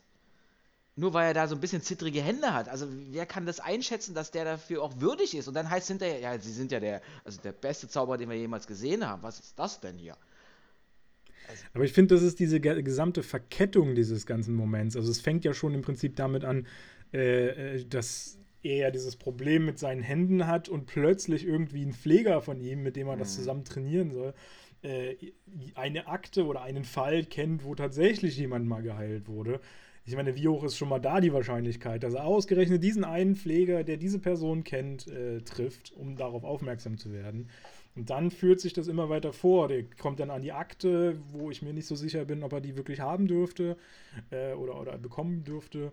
Äh, er findet diesen Typen äh, auch auf dem Basketballplatz. Ja, so also schnell, meine, einfach so schnell. Wo, wo treibt er sich rum? Ja. ja. wenn er nicht zu Hause ist, dann ist er, ja, dann kann er ja nur auf dem Basketballplatz sein. Eben. Also ich meine, wenn ich die Akte hätte, dann würde ich zu seiner Adresse gehen und nicht zum Basketballplatz. Hm. Ähm, und ja, genau, das, das ist nämlich auch wieder so ein, so ein Ding. Und das zieht sich so diese, durch diese ganze Szene. Und auch das dann in Nepal, gebe ich dir auch recht, irgendwie der, ähm, Mo, ähm, oh, ich habe ein echt ein Problem mit dem äh, Namen Mordo. Mordo. Genau. Ähm, der sieht ihn ja relativ zeitig, nachdem er da angekommen ist auch. Und dann verfolgt er ihn ja ewig. Wie du sagst, so einer unter zig Mil oder einer Million wenigstens trifft er genau drauf, als ob die das ja auch wussten. Wobei, da könnte es natürlich so ein bisschen erklärbar sein, äh, dass die Älteste ja später im Film sagt, sie hat ja alle Zukunften für sich und so mal vorausgesehen. Aber von Dr. Strange hat, nicht. Nee, von Dr. Strange nicht, aber sie hat wahrscheinlich schon gesehen, dass da irgendwo ein Übereinandertreffen oder so gut, ist. Und dann okay, vielleicht kann, ihrem Mordo gesagt, halt mal Ausschau. oder so, keine Ahnung. Gehen wir um die Uhrzeit an dem Tag dorthin. Und wenn da jemand genau. rumruft, dann, ähm, dann ist er das. Warte mal am Flughafen, holen wir ab. Kam einfach zu spät, hat's verpasst. Ähm, nee, und dann genau mit der Szene ich, in, dem, in der Gasse. Mir bleibt halt zum einen offen, wie ist Cumberbatch eigentlich in seiner Kindheit gewesen? Wie ist der Charakter entstanden? Ja. Wie ist er Arzt geworden und dies und das und jenes? Das bleibt der Film mir offen. Das hätte ich schön gefunden. Vielleicht wird das nachgelegt. Kann sein. Fände ich dann gut.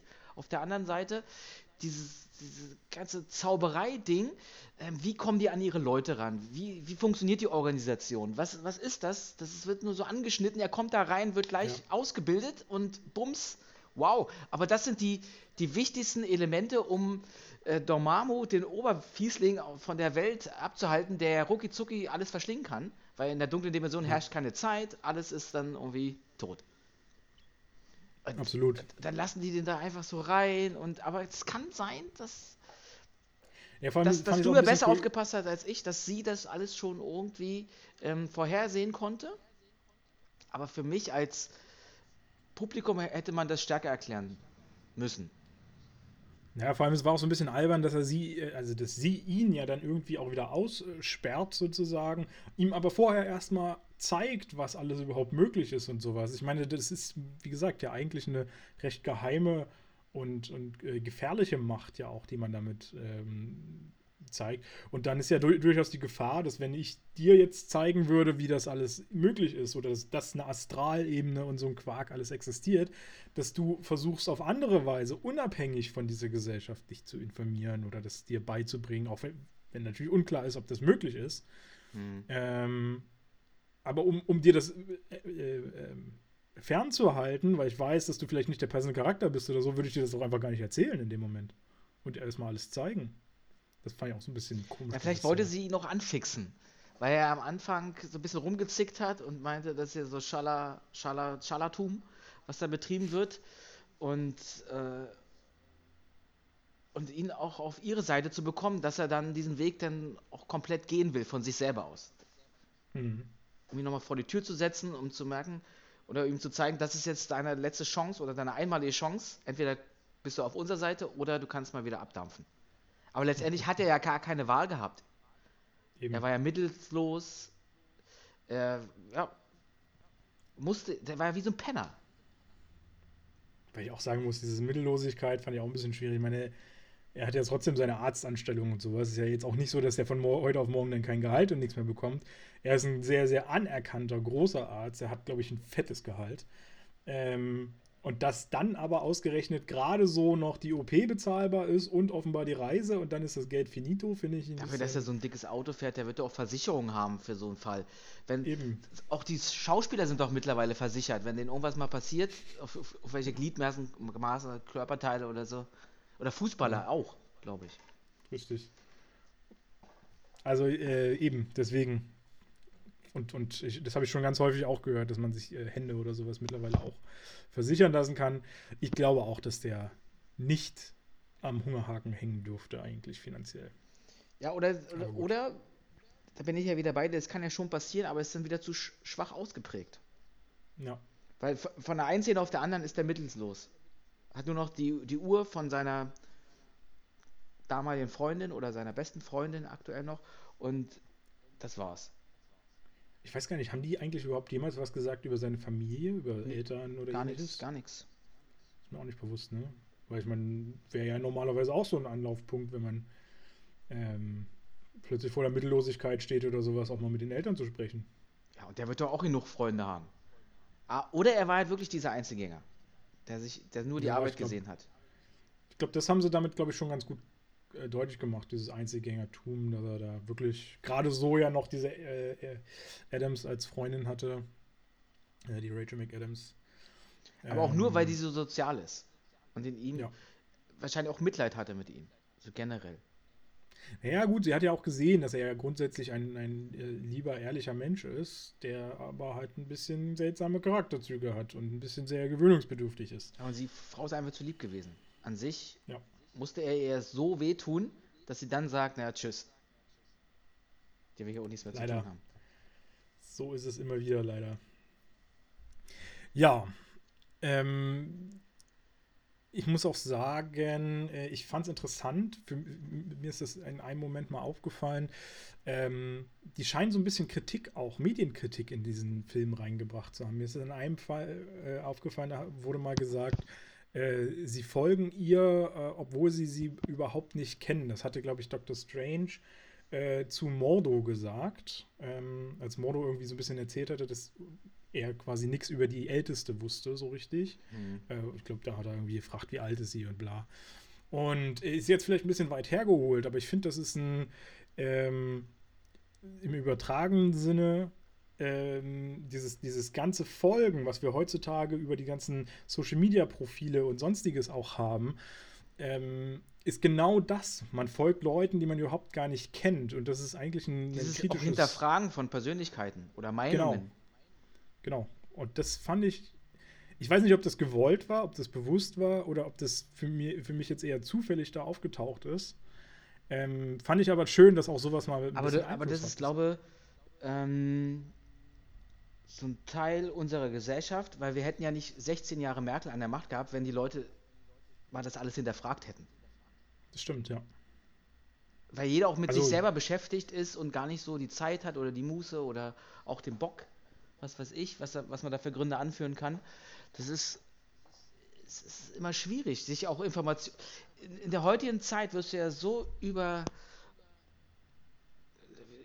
wie, wie, wie, sagt man so schön, über, über, überfordert, überflutet, überflutet ja, mit den ganzen Dingen, die mhm. da auf einen einprasseln. Und ich kann das schon nachvollziehen. Und wenn man sich überlegt, äh, die älteste, die, die größte Macht überhaupt im Zaubereiwesen, äh, da stellst du auch keine kritischen Fragen, sondern gerade weil sie auch äh, seine Ausbilderin war. Mhm. Aber ja, ist ein, ja. interessanter Gedanke. Warum nicht? Wäre wär er dann zum Schluss nicht so geschockt gewesen. Weil irgendwie finde ich das halt auch bei ihm zu wenig aufgeklärt, warum er dann so schnell die Seite wechselt. Auf der, ja. auf der, auf der, auf der, auf der einen Seite ist es so, dass ähm, ohne die Verbindung zur dunklen Seite, wäre es gar nicht möglich gewesen, die Welt zu beschützen. In dem, in dem Maße. Auf der anderen Seite hast du natürlich Ideale und aber wenn die nicht ausreichen, dann, dann, dann werde ich doch nicht, gerade weil er ja so gute Ideale hat und sagt, okay, mit dem Dunklen wollen wir, will ich nichts zu tun haben, ist die Schlussfolgerung, dann werde ich jetzt auch böse und werde alle Zauberer, die es so gibt, äh, töten, minimieren oder, oder, oder, oder was weiß ich, ja. unterdrücken, damit ich nur noch der Einzige bin, der dann darüber kontrollieren kann. Äh, ja, also die Motive kommen da nicht so ganz äh, deutlich raus an vielen Ecken. Das ist immer so ein bisschen dahin geflatscht. Weil er hat doch selber erlebt, dass wenn Cumberbatch sich nicht dieser dunklen Seite geöffnet hätte, dann wäre die Welt schon längst weg. Ja. Und dann, dann zu Schlussfolgern, ah, okay, ähm, eigentlich wäre ich schon tot, aber egal, ich halte mich trotzdem an, an, an meine Vorgaben und ändere mich da nicht oder meine, meine Sichtweise. Das fände ich schon ein bisschen ja, einfallslos. Ja, vor allem wird er ja nun auch, also er wird ja nun mal, obwohl er die Bösenwichte verurteilt, wird er ja selber zum Bösewicht. Ja. Das ist, ähm, also wir sprechen ja so ein bisschen quasi, muss man ja sagen, über die, über die Abspannszene schon so ein bisschen, über die zweite teilweise. Kam aber auch schon im Film so ein bisschen ja mit vor, weil er ganz am Schluss äh, der, der Mordo ja auch schon gesagt hat, dass er ähm, sich quasi abwendet äh, und nicht mehr den Weg äh, mitgeht, den Doctor Strange und ja Wong, Wong und sowas da alle ähm, einschlagen. Und ja, also ich äh, stimme dir da absolut zu. Ich finde es auch ähm, ein bisschen, bisschen an den Haaren herbeigezogen, wie er so seine Ansichten vertritt oder wie sie sich entwickeln. Insbesondere, weil er ja nun auch lange Zeit ein großer Verfechter der Taten von ähm, von seiner Chefin sozusagen war, von der Ältesten. Hm. Das, das, ging mir zu schnell. Das, das, ja. Da hätte eigentlich ein tieferer Sinneswandel, gerade weil er auch ein Zauberer ist, eine gewisse Weitsicht hat. Äh, das, das geht für mich nicht mit, mit so einem Blip-Moment. Da wollte einer unbedingt mal Blip sagen. weißt du eigentlich, oder kannst du dir vorstellen, wie alt die Älteste ist? Äh, wann, die, wann, die, geboren wurde? Ich hab's rausgefunden. Ah, die ist doch, glaube ich, auch mehrere tausend Jahre alt. Nee, oder? so lange nicht, so lange nicht. Die, aber ich genau weiß es nicht. Also dies soll angeblich 1316, 1317 ähm, geboren worden sein. Und hat sich ja dann okay. relativ schnell schon sich dieser ähm, dunklen Dimensionen genähert, weil, wenn die jetzt so 700 Jahre alt ist, dann, ähm, wenn man das damals 1300, wie alt sind die Leute geworden? 40, 50 vielleicht? Ja. Wenn überhaupt. Und ähm, überleg mal, wie lange die da schon. Ja, das ist schon ordentlich lang. Ihr Ding durchzieht. Aber ich muss sagen, das wird ja auch so ein bisschen im Dunkeln gehalten und nicht so richtig aufgeklärt. Äh, wie war das alles? Wo kommt diese Magie her? Wer hat das erkannt und so? Also man hat es, glaube ich, mal kurz am Rand erwähnt und so, dass es halt dieses, das schon immer weitergetragen wurde da.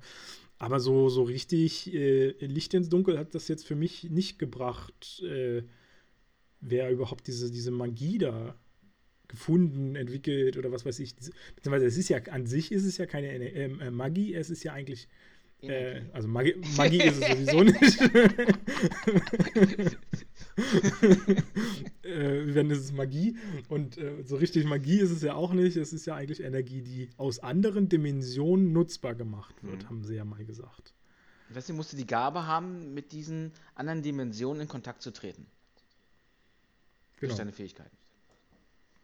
Was ja auch so ein bisschen also ich weiß halt nicht, wenn, wenn du nur deinen Geist, gut, das ist einfach auch un unvorstellbaren Bereich, aber wenn du deinen Geist anstrengst oder sonst was, welchen Einfluss das haben soll auf Energie in einem ganz anderen Universum. Oder, Letz, letzt, ja, letztendlich macht sie doch mit, mit, mit ähm, Dormammu, wie, tritt hier in Kontakt mit dem und seinem Reich. Und wie schafft es trotzdem, ähm, ihn davon abzuhalten? Weil es wird ja mal gesagt, Dormammu will unbedingt auf die Erde will die unbedingt zerstören oder, oder da noch was klären. Und ich glaube, es liegt daran, weil sie ständig seine Energie ab, abzapft. Und er es halt scheiße ja, findet. wahrscheinlich. Genau. Und trotzdem kann der, hat er keinen Einfluss auf sie. Ist sie da so stark, dass er es nicht schafft von alleine, wenn diese drei ähm, äh, Häuser, sage ich mal, als Abwehrschirm um die Erde existieren. Ja, scheinbar. Also Eigentlich hat sie ja durch ihr egoistisches Handeln dafür gesorgt, dass Domamo erst aufmerksam wurde auf die Welt. Ja. Vielleicht. Steile These, kann sein. Man, man, man schafft sich seine, äh, seine Bösewichte selbst sozusagen. Hm. Seine, seine Feinde. So, so ungefähr kann man das. Ist, für mich hat sich noch die Frage gestellt: Ist Dormammu denn ein Lebewesen, was quasi unabhängig dieser Multiversen existiert, was also quasi. Also das, das finde ich wird halt eine schwierige, schwierige Thematik, wenn jetzt offenbar aufgemacht wird, dass es ja ein Multivers, äh, Multiversum gibt, dass es ja mehrere verschiedene ähm, Universen da so aufgemacht werden. Ähm, ist das ein Lebewesen, was in allen Multiversen als Nee, der kann, nur, der kann, der kann nur in der äh, dunklen Dimension existieren. Und das ist, das ist wie so ein schwarzes Loch und da muss er halt dann die Re Realität oder die Dimension oder Universum aufnehmen, aufsaugen. So habe ich, so, so, so stelle ich mir das vor. Also es mhm. überträgt es in seine Dimension, weil da herrscht auch keine Zeit, kein Raum, er kann alles verändern. Also du würdest sagen, das ist quasi so eine Dimension wie auch die Spiegeldimension oder sowas, also nichts nicht so richtig real, äh, aber irgendwie muss es ja schon real sein. Also ich muss sagen, da habe ich so ein bisschen meine Schwierigkeiten im Verständnis gehabt nachher dann irgendwie. Ich kann, ich weiß nur, dass da halt keine Zeit herrscht in diesem mhm. Ding und dass der deswegen dort existieren kann. Und deswegen muss alles, was in diesen, dieser Dimension sein, unter den gleichen Bedingungen vorherrschen. Deswegen verschlingt er ja auch Planeten oder verändert halt die. Mhm. Oh Mann. Schwier schwieriger Part. Also, also ich habe auch nicht ähm, alles verstanden. Das ist, also Spiegeldimension, okay, kann ich, kann ich mit leben, dass man dann, wenn man in ein Buch reinguckt, sich den Zauber auf ihr erarbeiten kann, dass man da auch Realitäten verändern kann. Sowohl aber auch in der richtigen Realität das machen kann.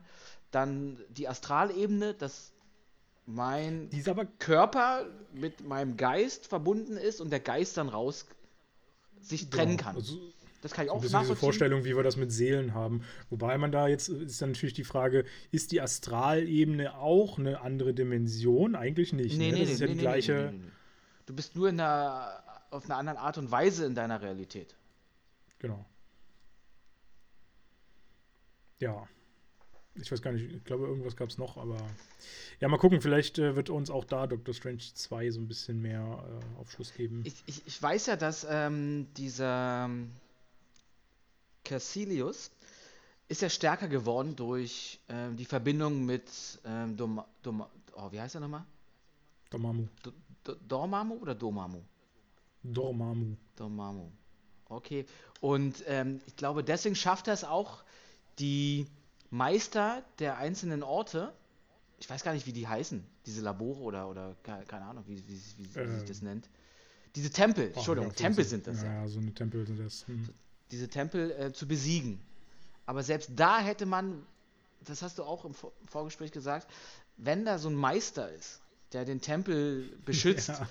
und dann kommt jetzt einer, der jetzt auch aufgerüstet hat. Ja. Und dann nur so ein bisschen äh, Schnipp, schnapp, schnipp, bum, bing, bum, bang und das war's, oder was?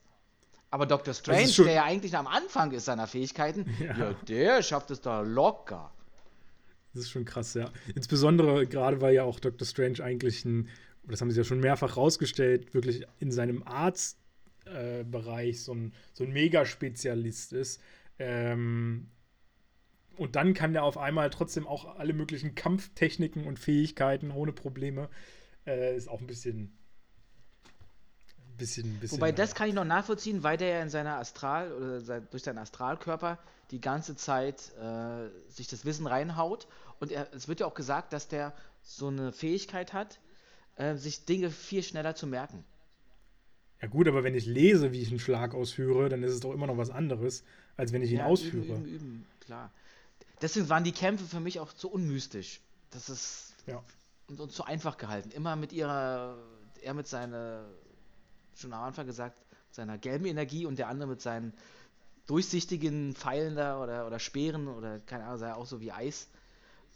Ja, ja, eben. Super. Er hat sich auch nichts Neues einfallen lassen. Nee. Und das ist das Update gewesen. ja. Seine Waffe ist ein bisschen spitzer. Ja, wow.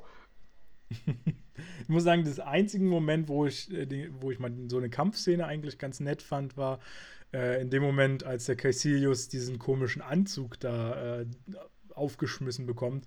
Auch wenn das auch erstmal seltsam ist, dass der sofort passt und äh, alles an der richtigen Stelle sitzt und so. Wobei, naja, das fand ich auch ein bisschen komisch. Aber das war so das Einzige, was irgendwie ganz cool aussah, wie der dann da. Wie, wie hast du es gesagt, im Michael Jackson-Stil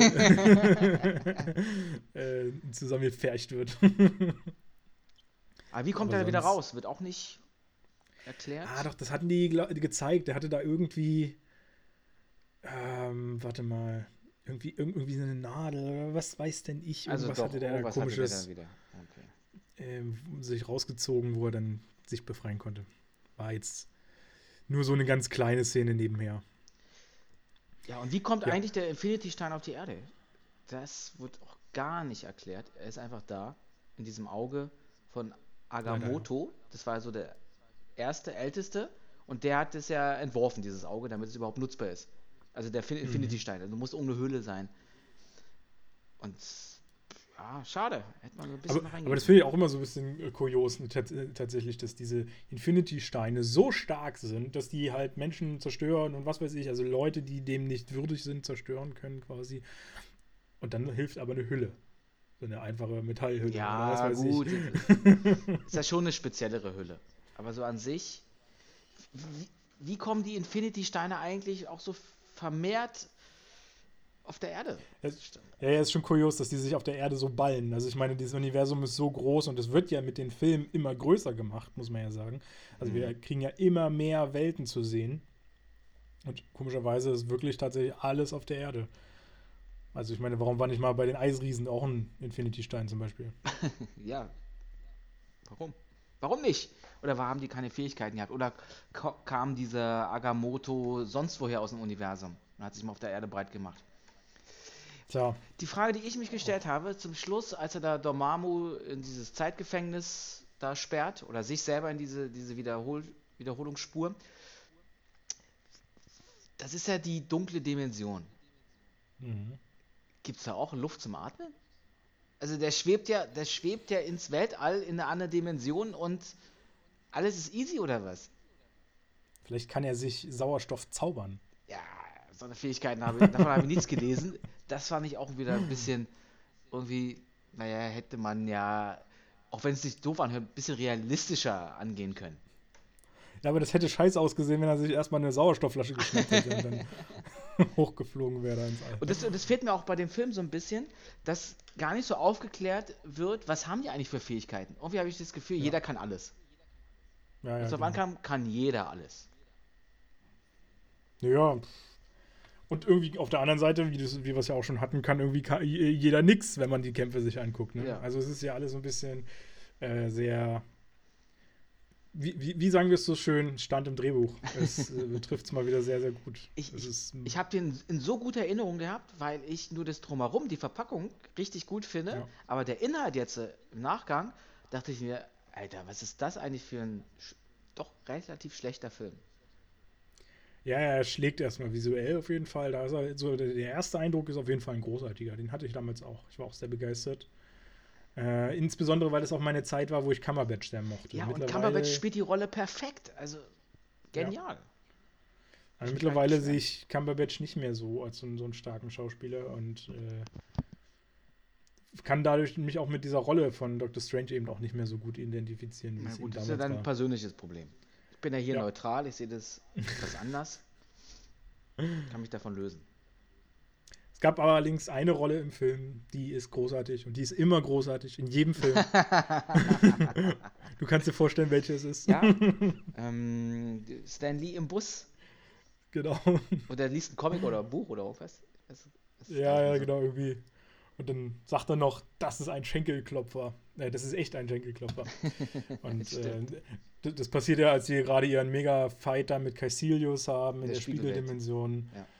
Ähm, da sehen wir ihn ganz kurz aufploppen. Äh, ja, immer wieder charmant, wie sie ihn dann irgendwo doch einflechten.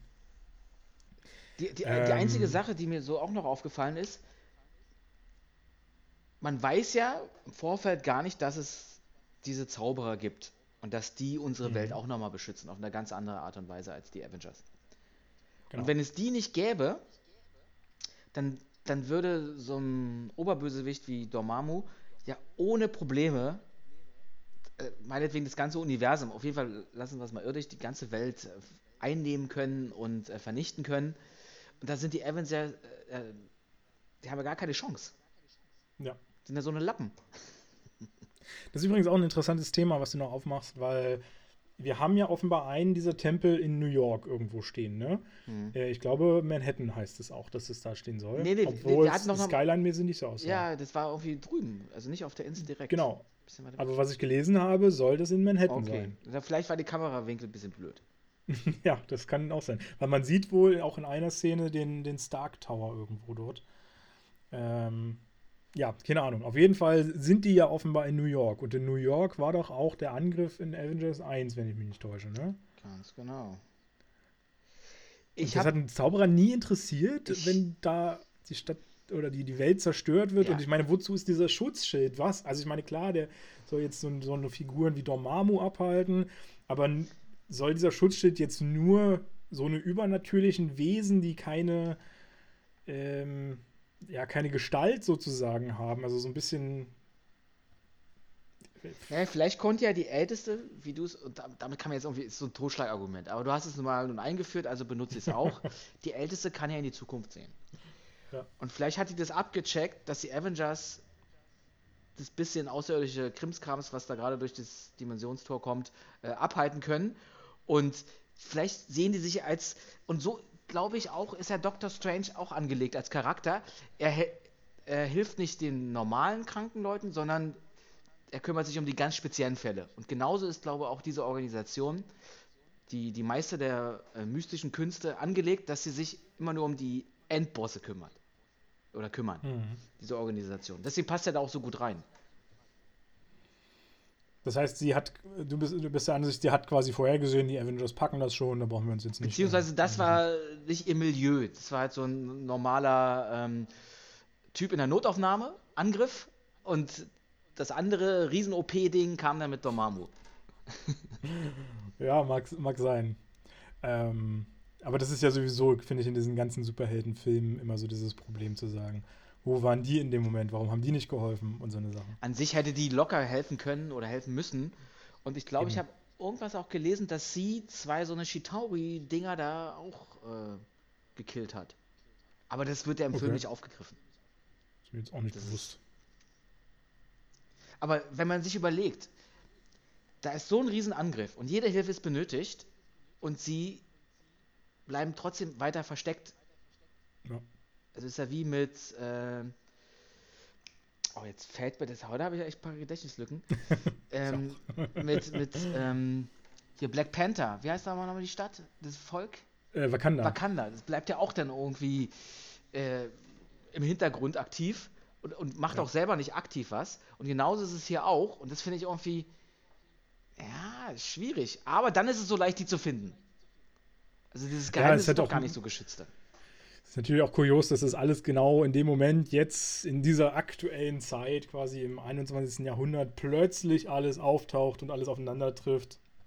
Wobei auch das erklären sie ja immer wieder so ein bisschen damit, äh, dass Aber das ist ja, glaube ich, die große Mächte Schwäche im MCU, dass äh, das kompakt in so 15 Jahre rein gepresst wurde und dann auf einmal bup, bup, bup, bup, bup, bup, bup, sammeln die sich zusammen. Mm, bisschen so der Logikfehler drin. Nichts auf. Ja.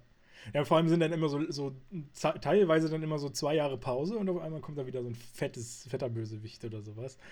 Ähm, Das ist alles so viele mit Zufall und ähm, Ja, ja, genau, Zufall ist ein wesentliches Thema, glaube ich, im MCU, was ein bisschen anstrengend mit der Zeit ist. Und äh, ja, wo man dann immer wieder immer sagen muss, okay, mit, mit dem Zufall kann das natürlich hinhauen, aber so richtig äh, erläuterbar ist es jetzt nicht. Das finde ich auch immer ein bisschen ja, und äh, viele, schräg. viel Bezug zu den anderen ähm, Charakteren oder im MCU hat der Film ja auch nicht wirklich gegeben. In der Autoszene noch, das ku- kurz von James Rhodes, ich habe nochmal nachgelesen, der ja dann bei äh, Civil War hat er sich ja schwer verletzt, dass der so ein Kandidat gewesen wäre, ihn zu operieren durch Strange. Und ähm, das, ist, das ist schön, dass du die Szene nochmal ansprichst, äh, weil ich habe mich auch nochmal mich ein bisschen informiert dazu. Und ähm, möglicherweise ist es gar nicht Rhodes, über der gesprochen wird, weil von einem 35-Jährigen gesprochen wird und Rhodes äh, äh, ziemlich unwahrscheinlich 35 ist. Ähm, die Theorie ist wohl äh, auch, dass es sich um diesen Typen handelt aus Iron Man 2 ist das, glaube ich. Äh, genau, 2, als hier äh, Mr. Hammer, habe jetzt den Vornamen vergessen, ähm, seine Experimente durchgeführt hat, wo der ja auch einen Iron Man-Anzug ah, machen wollte. wo der da so. Und wo der sich um 180 Grad gedreht hat. Na gut, das Das ist die sein. Theorie, dass das der sein könnte. Aber das ist ja schon so viele Jahre. Das, das passt nicht. Vom Zeit. Ja, ja, es gibt nicht. wohl irgendwelche Aussagen von den Regisseuren und sowas, äh, die wohl darauf hindeuten, dass das von den, von den Jahreszeiten besser passt als bei Rhodes wohl. Na gut, Aber- man kann ihn ja auch später nochmal operieren, wenn, wenn er schon zehn Jahre Leiden hinter sich hat, dass er dann irgendwann an Strange gerät. Ja, okay. Aber ich, für ich mich war sofort Rhodes klar und ich, es bleibt bleib Es, auch es dabei. wirkt auch erstmal so, ja. Hast du, hast du vollkommen ist recht. für mich passender. Und du wolltest, glaube ich, noch irgendwas nennen, irgendeinen Fall? Naja, so, so, so viel ist es ja nicht. Also, ist das jetzt ein Fehler? Ich glaube, das war in, in ähm, Captain America 2, wo ein Shield-Agent nochmal irgendwas über Doctor Strange sagt. Ich weiß Ja, Und eigentlich gibt es ihn ja da noch gar nicht als, als, Genau, als, richtig. Als, als, Zauberer und dies und das und jenes. Also da muss er schon ein Logikfehler gewesen sein. vielleicht hat er ja für äh, die Älteste auch mitgearbeitet, der Shield-Agent. Und die Älteste wusste schon von Doctor Strange. Hm, nee, das ist. Aber so viele Bezüge gibt es ja gar nicht, außer dass jetzt noch der neue Infinity-Stein eingeführt wird und dann und dass halt der Charakter auf einmal da ist und sich ja dann zum Schluss ja auch mit Thor trifft. Thor seine Genehmigung bekommt, ja, ihr könnt hier auf der Erde, ich bin jetzt zwar neu und sowas, ja, aber frag mal, frag mal vorher, ob ihr das dürft. Ja, der wirkt irgendwie so ein bisschen, gerade in dieser Szene mit Thor, ähm, so ein bisschen erhaben über alles, als ob er so ein bisschen der, der äh, Verwalter der Erde aktuell ist, der sich so um alles gerade kümmert, was so ansteht Ja, weil und er dann eben auch am, Treffen am Anfang die Bürde nicht aufnehmen wollte, mit diesem Infinity-Stein jetzt der neue Älteste zu sein, der Beschützer der, Ja. der, der, der Welt. Und ich glaube, das spielt ja ein bisschen später, diese Szene. Und da hat er sich dann halt äh, entschlossen, okay, ich trete einfach in diese Fußstapfen, macht, kann ja sonst kein anderer machen und Ja. So wird es dann auch ähm, da, dargeboten. Ich hatte auch so ein bisschen den Eindruck, dass, also gerade diese Abspannszene, äh, die du ansprichst, ähm, dass er sich so ein bisschen wie so eine, so eine Kaiserfigur oder so sieht, wo die dann also einmal im Jahr oder einmal im Monat so eine, so eine Zeit für die seine Bürger äh, aufbringt und Thor darf ihn muss halt er dann mal sich ja dann schon der Öffentlichkeit preisgegeben haben oder den Avengers. Warum kommt Thor einfach da vorbei in, in diesem Tempel in New York und fragt mal um Erlaubnis oder um Hilfe? Ich glaube, es ist eher auch um Hilfe, weil wir müssen den Torfilm als nächstes schauen. Ich, Und da wird es ja nochmal sagen, ich glaube, noch mal erklärt. ich glaube, in dem Torfilm wurde, ist die Szene ja auch viel länger. Das ist ja wirklich nur ein kleiner Ausschnitt Mhm. aus dieser Szene. Und da äh, wird es noch ein bisschen mehr thematisiert, das Ganze. Da bin ich auch schon äh, gespannt drauf. Wo ich immer nicht weiß, ich, ich habe irgendwie dieses, äh, diesen Gedanken, dass das eher mit den Avengers Infinity War zu tun hatte. Aber, weil ich kann mich bei Thor echt nicht dran ent- entsinnen. Ich habe die Szene ungefähr vor Augen, die da so kommt, kann mich aber nicht entsinnen, dass die, dass die bei Thor drin vorkommt. Bei Aber- Infinity definitiv nicht und Thor kenne ich halt zu schlecht, dass, mich noch mal, dass ich mich daran nochmal erinnern kann. Aber das kommt in Tor, definitiv, weil sie machen sich ja dann auch noch auf eine Suche nach einer Person. Und, Ja, ja, genau. da in dem Zusammenhang da ist mir das ja auch eigentlich bewusst. Ja, ja, und das Und dann muss aber dachte ich aber, sein. dass die Szene ja noch ein bisschen weitergeht. Ja, ja, aber werden wir mal sehen. Ich glaube, ja, es muss eigentlich im Tor sein. Müssen wir mal schauen. Ähm, ich habe noch eine, eine, eine nette äh, Nice-to-Know-Info äh, herausgefunden. Also ist jetzt nichts mega Spannendes, aber fand ich ganz witzig. Ja, dann möchtest du nicht. Ähm, ähm, und zwar, dass Benedict Cumberbatch während des Drehs teilweise, also was ist teilweise einmal, äh, komplett in seinem Doctor Strange-Anzug, ist er wohl mal in einen Comicladen gegangen, wo er im Comicladen um die Ecke und hat sich ein Doctor Strange äh, Comicheft ist so besorgt. cool. Und das war wohl eine sehr, sehr äh, merkwürdige Szene. ähm, das will ich auch glauben. Das sah bestimmt ganz nett aus. Ähm, ja. Und ansonsten, eine Sache habe ich auch noch auf der Liste, die ich nochmal nennen wollte. Ähm, und zwar, es gibt ja Doctor Strange-Filme schon einige. Es gibt äh, 1978 kam einer raus, den habe ich vorhin schon kurz erwähnt. Ähm, und es gab 2007 noch einen Animationsfilm. Ich glaube, es gab noch welche, aber da bin ich mir jetzt nicht ganz sicher. Es gibt eine Animationsserie, wo er mitspielt. Auch. Eine Serie gibt es, glaube ich, auch, genau. Oder mehrere sogar. Mehrere, wo er teilt, ja. Ähm, ich fand es interessant, damals haben Savoy Pictures, von denen habe ich tatsächlich vorher auch noch gar nicht so richtig gehört, ist eine äh, Produktionsfirma zumindest gewesen.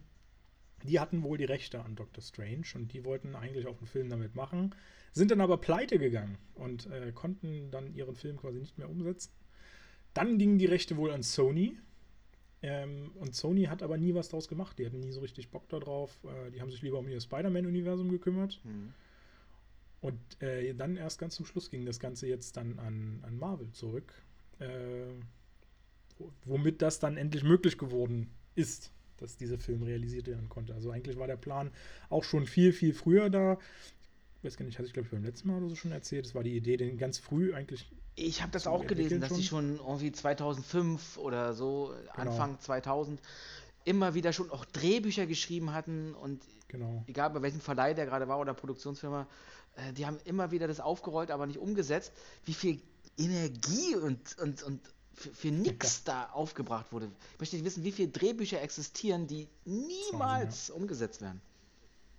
Es ist allgemein, also ich kriege das ganz häufig mit, wenn ich das so lese, wie diese Prozesse sind, wie, wie auch über viele, viele Jahre dann Drehbücher entstehen ähm, und äh, immer in der, in der Schwebe ist, ob die in die Produktion irgendwann jemals gehen. Also es ist schon, schon echt krass. Und ich weiß auch gar nicht, da bin ich jetzt gar nicht so sicher. Da müsste ich eigentlich mal, das wäre das wär mal interessant, wenn man mal ein Interview mit einem Drehbuchautor oder so hat, wie das eigentlich ist, wenn du ein Drehbuch geschrieben hast, ob du dann überhaupt entlohnt wirst, wenn nachher das nicht. Ja, das glaube ich äh, schon, dass, dass, dass, dass die Zeit da definitiv entlohnt werden muss. Aber du kriegst halt dann nicht irgendwelche Prozente noch drauf, weil das nicht umgesetzt wird. Aber im Prinzip arbeitest du ja eigentlich in den meisten Fällen immer als Selbstständiger. Und wenn du als Selbstständiger halt in, initiativ so ein Buch schreibst und es nicht verkauft kriegst nachher, dann hast du da. Ja, aber du wirst ja angeheuert, dass du ein Buch unbedingt schreiben sollst. Also du machst es ja nicht für dich, sondern jemand kommt ja schon auf dich zu und sagt, ich will jetzt was haben. Unabhängig ja, davon, ob das, so ob das gemacht wird oder, oder umgesetzt wird. Deswegen kriegt er da schon so einen Vertrag über ein Drehbuch. Ich finde nur, das doch, muss doch mega frustrierend sein, wenn du Drehbuchautor bist denkst du, Alter, ich kann für Doctor Strange und ja, das ist vielleicht auch mein Lieblings- oder Marvel ist sowieso cool, schreibst du da einen ab und dann, wups, landet es irgendwie in der Kiste. Aber ich glaube, das sind zwei unterschiedliche Fälle, weil, also du sagst, es gibt natürlich Aufträge an Drehbuchautoren, dann kriegen die das auf jeden Fall natürlich bezahlt, bin ich mir auch sicher. Aber ich glaube, es gibt ja auch viele so Initiativ-Drehbücher, äh, muss es ja auch geben, weil viele dieser Original-Stories, die ja immer sehr, sehr gut sind, äh, die kannst du ja nicht beauftragen. Du kannst ja nicht dem sagen, schreib mal das und das und dann entwickle dabei eine komplett neue Story oder sowas. Vor allem musst du dich das ja auch so ja, krass reinarbeiten. Ja, eben.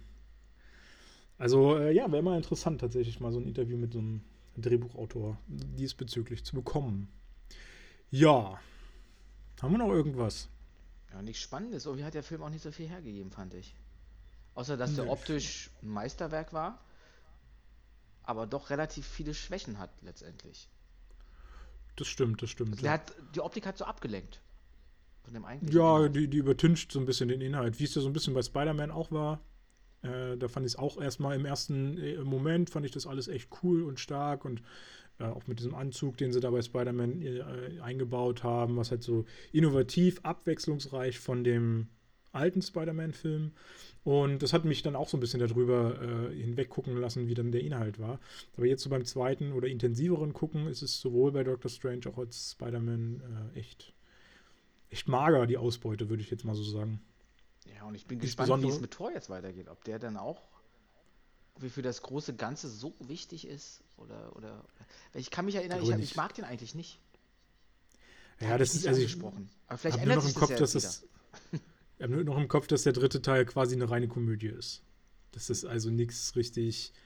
Also auch visuell spektakulär und, und ein paar gute Momente, aber ansonsten für die Handlung und so bringt er nicht wirklich viel und ist ein bisschen. Oder sind wir einfach lame. zu verwöhnt mittlerweile? Ich glaube, wir sind zu verwöhnt, ja. Das kommt einfach auch damit dazu. Weil es auch so Äh, viele wobei ich gibt. auch- Ey, so viele Filme, wenn du die alle dann durcharbeitest, ist schon, schon Ja. krass. Auch vor allem jede Woche, in so kurzer Zeit, ist was anderes, als wenn du zwei, drei Filme im Jahr mal schaust. Oder vier. Vor allem im sagen, Kino meine wirkt es ja auch nochmal ganz anders. Eben.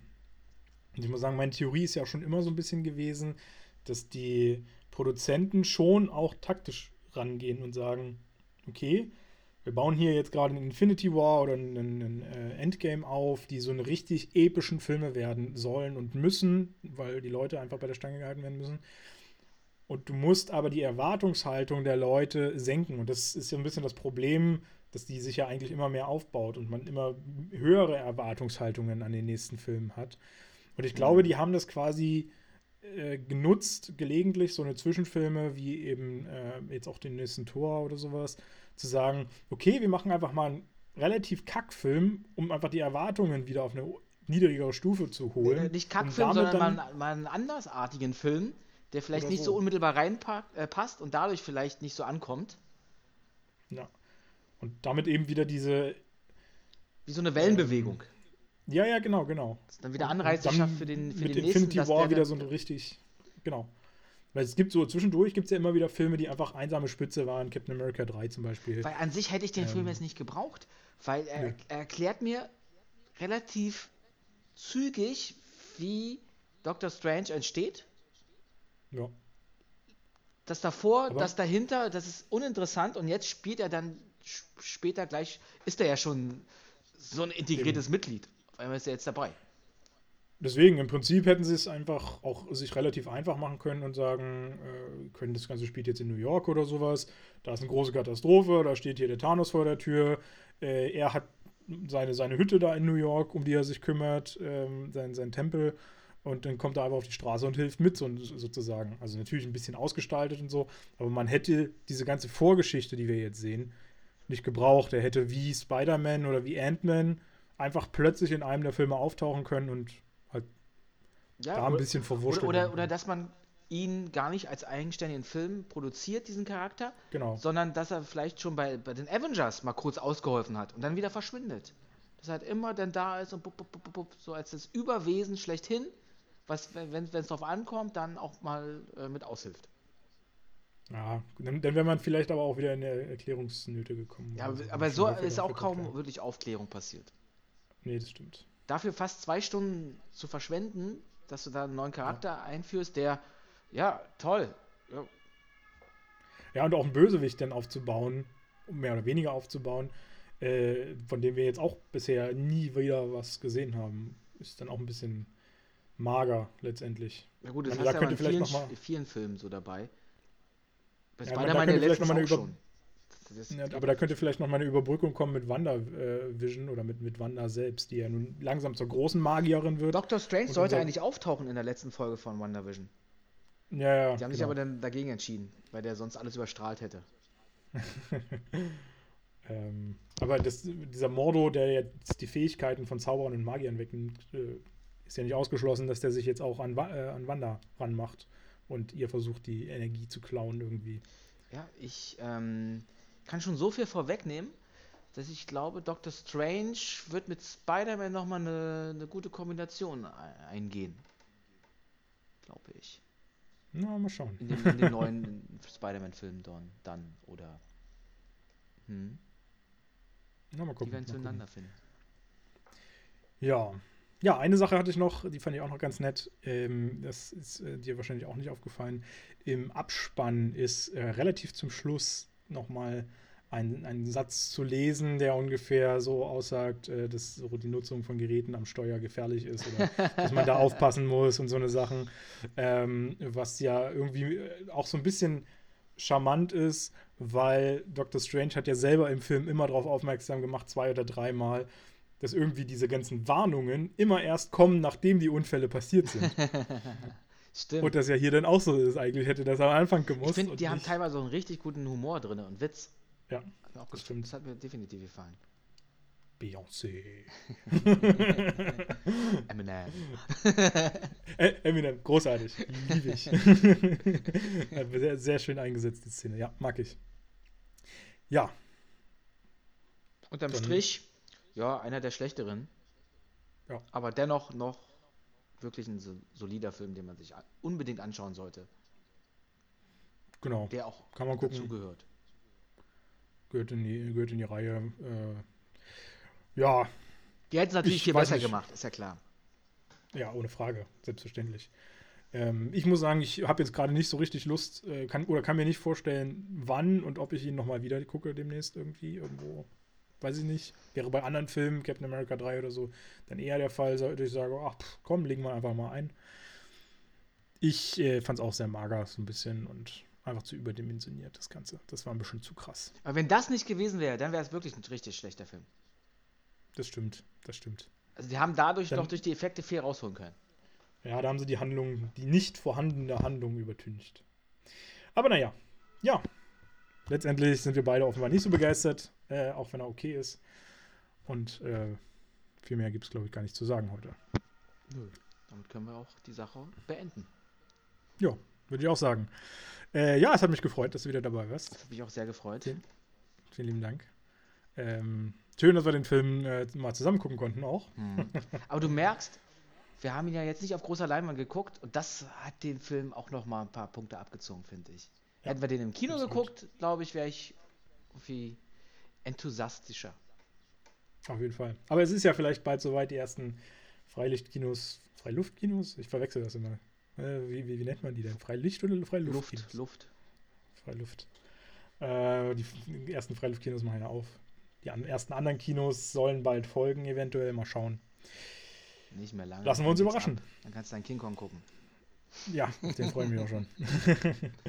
Juti, ja. dann äh, vielen, vielen lieben Dank nochmal, dass du dabei warst. Äh, wir ja. freuen uns in der nächsten Woche, wie gesagt, auf Tor, haben wir ja mehrfach angesprochen, ähm, auf Tor 3. Und äh, ja, wünschen euch bis dahin dann eine wunderschöne Woche. Äh, bleibt gesund und munter. Genießt ein wenig die Sonne und macht es gut und bis demnächst in diesem Kino.